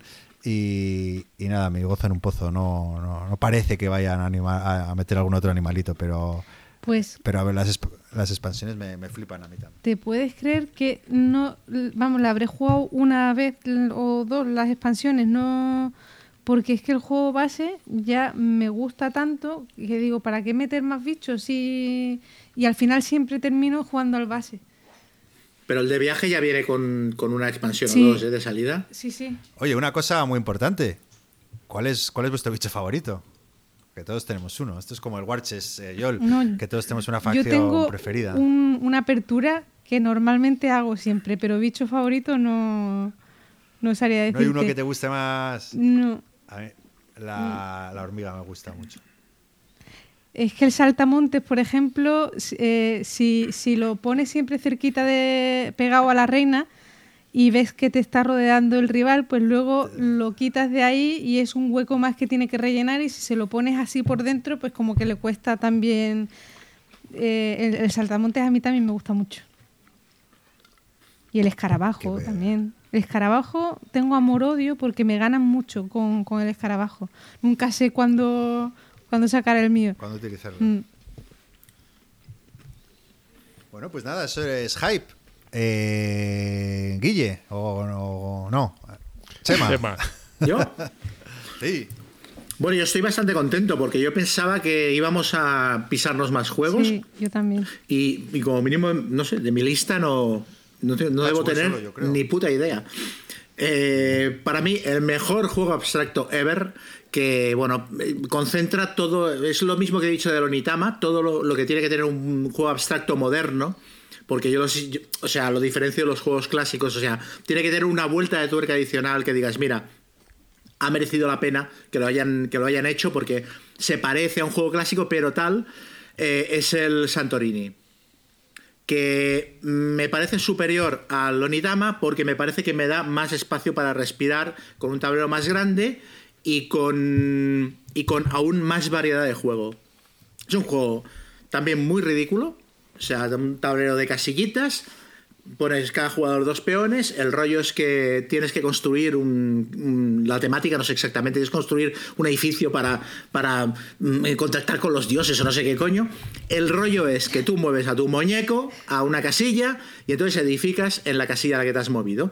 Y los edificios pueden tener hasta tres plantas de altura. Entonces, pones una primera planta, o si ya había una primera planta en la casilla donde quieres construir, pones una segunda, y si había una segunda, pones una tercera. Y el tablero se va llenando de, edificios. Ah, el jugador que gana es el primero que coloca uno de sus muñecos en la tercera planta de uno de los edificios. Y solo puedes subir de planta a planta. O sea, desde, la desde una casilla en la que haya una planta 1 puedes subir a una planta 2, desde una planta 2 puedes subir a una planta 3, etcétera. Y luego hay una cuarta planta, que es lo que le da la chicha al juego, que es que cualquier jugador puede edificar. Eh, edificas, por cierto, en las casillas adyacentes a tu movimiento. O sea, tú te mueves una casilla y edificas en cualquier casilla adyacente que esté libre. Puedes edificar, si hay un edificio de tres plantas, puedes edificar un, como una cúpula que cierra ese edificio y ese edificio ya no se puede utilizar para, para ganar ni nadie puede subir a él. Con lo cual, es una manera de impedir que el otro gane si ves que está construyendo un edificio y que tiene sus peones cerca. Eh, el juego de por sí es súper sencillo de explicar y luego te pones a jugar y dices, joder, la de posibilidades que tiene esto. El juego de por sí ya es bueno. Eh, pero luego además hay cartas de dioses que cada jugador puede elegir una antes de la partida y las cartas de dioses rompen las reglas e introducen reglas nuevas. hay dioses que hacen tienen una regla que la pueden utilizar una vez por partida y hay otros dioses que tienen una regla que la puedes utilizar cada turno. Por ejemplo, hay no me acuerdo eh, eh, los nombres de los dioses eh, en relación con la habilidad que tienen, pero hay un dios que si tu movimiento es de subida en tu turno, o sea, si has ascendido, por ejemplo, desde planta de suelo a una primera planta, el otro jugador no puede ascender ese turno. O que puedes moverte y edificar con el peón que no has movido o que puedes edificar dos veces o mover dos veces, o puedes no moverte y edificar. Entonces, la, sinergia que se crea entre, entre los dos dioses que elija, o el dios que elija cada jugador, hace no solo que todas las partidas sean diferentes, sino que el juego cambie por completo y se convierte en un juego en el que lo que tienes que hacer es contrarrestar al otro. Y uno puede ser muy bueno jugando a Santorini, pero que, le, que se tenga que enfrentar a una combinación de habilidades que hagan que sea un mal jugador y que el otro eh, tome la ventaja. Y esto me parece fascinante. Aparte me parece uno de los, de los juegos más bonitos eh, sobre mesa, porque dices, bueno, un juego tonto con unos edificios blancos. Y luego lo pones y es súper bonito, los edificios ahí creándose y los muñequines y las cartitas con los dibujos. No sé, me parece, no sé, ya digo, me parece redondo. Yo no opino igual. me parece un juego con sobredosis de esteroides, demasiado trecho y no, no, no, no me ha gustado. De hecho, no, entiendo lo que dices y, sí, es un buen juego y tal, pero no, no me gusta y ni siquiera me parece bonito, fíjate. Las fiestas de plástico, no. A ver, comparado con todos los que hemos dicho, es, una obra de arte. ¿eh? comparado con los, con los Flixers. No, que queda muy bonito porque está en 3D y tal, pero me parecen feos los cabezones esos. Y no, no, no, sé, a mí no me. Lo jugué su día, dos o tres partidas, no sé por qué le tengo manía, pero no, no me entra. No le vi tanto enjundia ni. ni no, y no me gustaba. Yo lo tengo, eh, lo, he jugado unas cuantas veces y, y, me gusta, pero no para el top quizás. Y yo creo que este juego, mmm, no sé si por tan bonito como lo han querido poner con el este 3D y tal, los muñecos, estos cabezones que dices tú, las cartas, así como un plan, no, sé si incluso infantil, que a lo mejor la gente no lo haya tomado muy en serio este juego, porque luego... Posible. Eh, eh, yo lo veo un muy buen juego y, no, lo, no veo que haya tenido tanto éxito como debería, no sé. A lo mejor se vende un poco como eso, pues más como para un público infantil o que es un juego muy tonto tal y, la pasa un poco de justicia. Por cierto, este juego tiene, tiene, este sí que tiene una aplicación de iPad que la tengo y la aplicación es buenísima, ¿eh? O sea, es, las animaciones te, te, facilitan muchísimo eh, a la hora de jugar, la inteligencia artificial es, es, bastante infernal, muy chulo, muy chulo, muy chulo. Mm. O sea, a mí me yo, a mí me, yo este sí que no me cansaría. O sea, es de los pocos abstractos que no diría nunca que no a jugarlo. Y soy muy malo, ¿eh? También. O sea, yo estoy Porque en el fondo amas los abstractos, Exacto, muy en el fondo. A, gran a profundidad abisal amo los abstractos. No, pero este, no sé, es que mm, aparte el look me, parece un acierto, que se salga del rollo, del rollo habitual de juegos fríos, de diseño, colores, no, no, aquí no, señoritos chivis y, cartitas con dibujos bellos y tal, y, un juego que explica en cinco minutos y te puedes estar toda la vida y no dominarlo. Me recuerda al Manic in Peace, las fichitas. ¿Sabes qué os digo? sí, sí, sí. bueno. Bueno, pues nada, Santorini. Nada, Guille, acabamos contigo. Pues yo mi juego, la verdad es que cuando pensé en la lista de abstractos no lo consideré. Luego entré en la clasificación de la BGG, vi que estaba ahí y decidí que tenía que ser mi número uno porque es un juego que me encanta. Tú lo Wars. Es un. no, lo busqué, pero no lo ponían como. El tío nos lo colaba. Ojo, ¿eh? tu, última, tu última bala, Guille. Eh, no. Aprovechala. Eh, es un juego de hacer que se juega con polígonos y consiste en hacer puzzles en un tiempo determinado con una serie de fichas. Es el Ubongo. Eh, me gustan todas sus variantes, Ubongo, Ubongo Extreme, Ubongo 3D, Ubongo Star Wars, no hay problema. Es un juego muy rapidito, sí, hay uno de Star Wars. Eh, y eh, la idea es eso, te dan un tiempo determinado, es hacer un puzzle, luego puntúan según cada juego de una manera u otra, vas sacando unas gemas. Eh, si nadie ha logrado hacer su puzzle en un minuto, eh, le dan un minuto más a todo el mundo y si no, se pasa al siguiente puzzle. De manera que es un juego que normalmente va a durar 10 minutos, 15, 20 si la gente es muy torpe pero me parece una genialidad de juego. El de ir jugando contra reloj, hacer tu puzzle, darle vuelta a las piezas, que hay veces que no lo ves, no lo ves, y te llega el darle y te dice, te, gira, te da la vuelta una pieza y de pronto dices, no, no me lo creo. Entonces, me parece un juegazo. Ahora, no sé si es abstracto puro, pero desde luego de los que había en la categoría de abstractos es el que más me ha gustado y eh, en efecto tienes información, tienes tal, así que ese es mi juego número uno. Nada, a mí me parece un buen juego también. Yo no lo he jugado nunca. Pues eh, juégalo que está, está muy simpático. Mm. Sí. Chema, ¿tú lo has jugado? No, no, no, no, no. Otro, otro más que lo he visto toda la vida en las tiendas, pero no. Sí, yo igual. Eh, no sé por qué al final, pero es que ni, no, no, he tenido nunca la oportunidad de, de, de probarlo con nadie. Nunca se ha dado. Pero vamos, me lo apuntaré también porque es un juego que tengo muchas ganas de probar de toda la vida. El otro día vi, creo que había salido en otra versión que era Wongo Kids, creo que ya era una versión para niños, o no sé si habría, pero bueno, vi que sacaban una nueva, una nueva versión del juego. O no sé si era para app, no me acuerdo, no me acuerdo, pero bueno, justo vi algo. De todo, es decir, yo no las tengo todas. ¿eh? Luego tiene un Ubongo trío con fichas triangulares. El Ubongo Stream son, en vez de cuadrados, son hexágonos cada ficha que lo vuelve bastante más complicado y está... Muy bien, pues eso ha sido nuestro top de juegos abstractos, ¿eh? variado y, con polémica. ha, salido, bastante, ha salido curioso, ha salido muy variado y con mucha polémica. O sea, nos hemos tirado los trastos no solo por la categoría, sino en plan, no hay para tanto con este juego y tal. Ha sido, ha sido gracioso. Sí, oye, que la gente nos escriba, ¿no? Eh, a ver qué abstractos, porque yo tenía muchísimos más, algunos los he descartado por el tema de eso de que no se ajustaban, tal, pero hay muchos y si podemos descubrir nosotros alguno también con los comentarios que nos hagan y tal, ¿no? Eso es, sí, muy buena idea, que nos escriban ahí a nuestra cuenta de Twitter. O... Yo estoy salivando. Vamos. oye, eh, llevamos dos horas y media. No sé si queréis que hagamos un rápido lectura de los comentarios y ruegos que nos dejan nuestros oyentes. Sí, hombre, sí. ¿Cómo lo veis? Sí, hombre, ¿no? Venga, pues nada, si esto va rápido. Nada, aquí tenemos a, Empezamos a más fuerte. Froderick que nos dice: Me gusta vuestro programa pero este me aburrió mucho. De hecho, en el minuto 30 lo quité. me ha encantado este programa, este, este comentario. Froderick, pues nada, esperemos que este de abstracto te levante la moral. Podemos ir a peor incluso. Siempre se puede. No sé. Pero vamos, que, que ya está, que, que, nos sugiera algo, un tema, ¿no? Para para el siguiente o para otro más adelante. Algo que le guste para, volver a enamorarlo. Luego, Oscar Recio dice que un gustazo escucharnos. Que era reticente al rol online, pero que con Discord, y no lo menciona solo él, otros oyentes también hablan de Discord para disfrutar del rol, que, están disfrutando del Warhammer Fantasy Roleplay.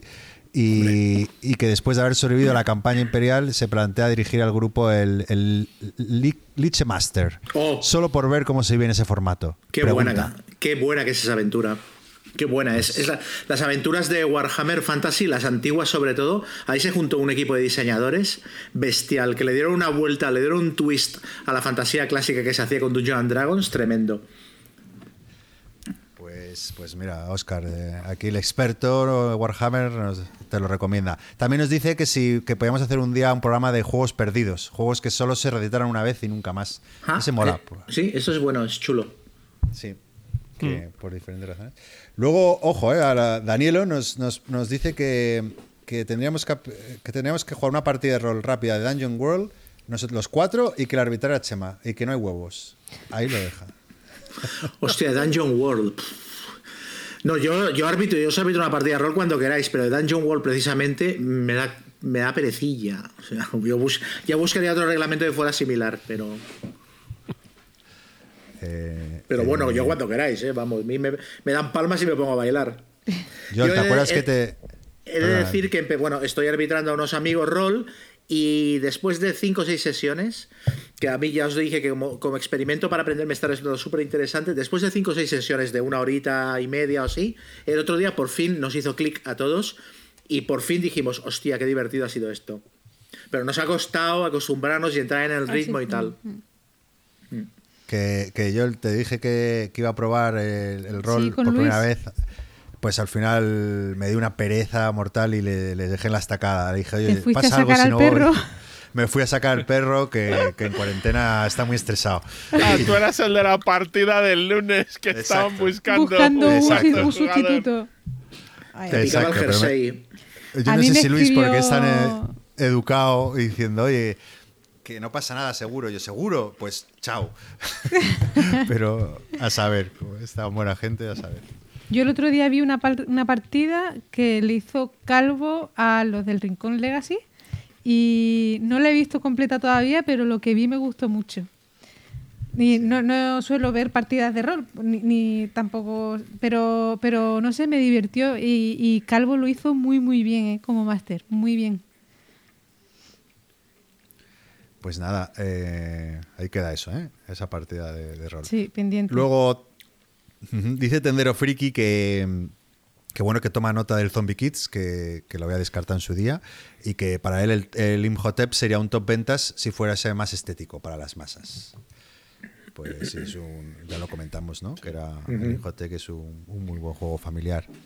Luego aquí hay una pregunta un poco rara que igual Guille sabe la respuesta, de Kai, de Kai que pregunta si, el Star Wars Rebellions es una adaptación del videojuego de estrategia que salió en 1998 con el mismo nombre. Porque él no, lo ha jugado y que al escucharnos le parecía que, que, le recordaba al videojuego de 1998. Yo no tengo ni idea. ¿Tenéis, sabéis? Yo no lo sé, pero no he oído nada. Entonces no lo creo, porque si no sabría hablar. Sabría hablar, ¿no? Sí, sí, sí. Luego, Wingley Dice, ¿cómo no nos dimos cuenta de, que, de Yol y los cooperativos en solitario? es que ya lo dice su nick. Yol, Yol y solo Yol. sí, sí. Eh, nada, la revancha de, en la Ludo dice que gran programa. Luego Enrique Llanes nos pregunta si una ludoteca completa debería tener un juego de cada tema, un juego de cada mecánica o un juego de cada autor. Muy interesante.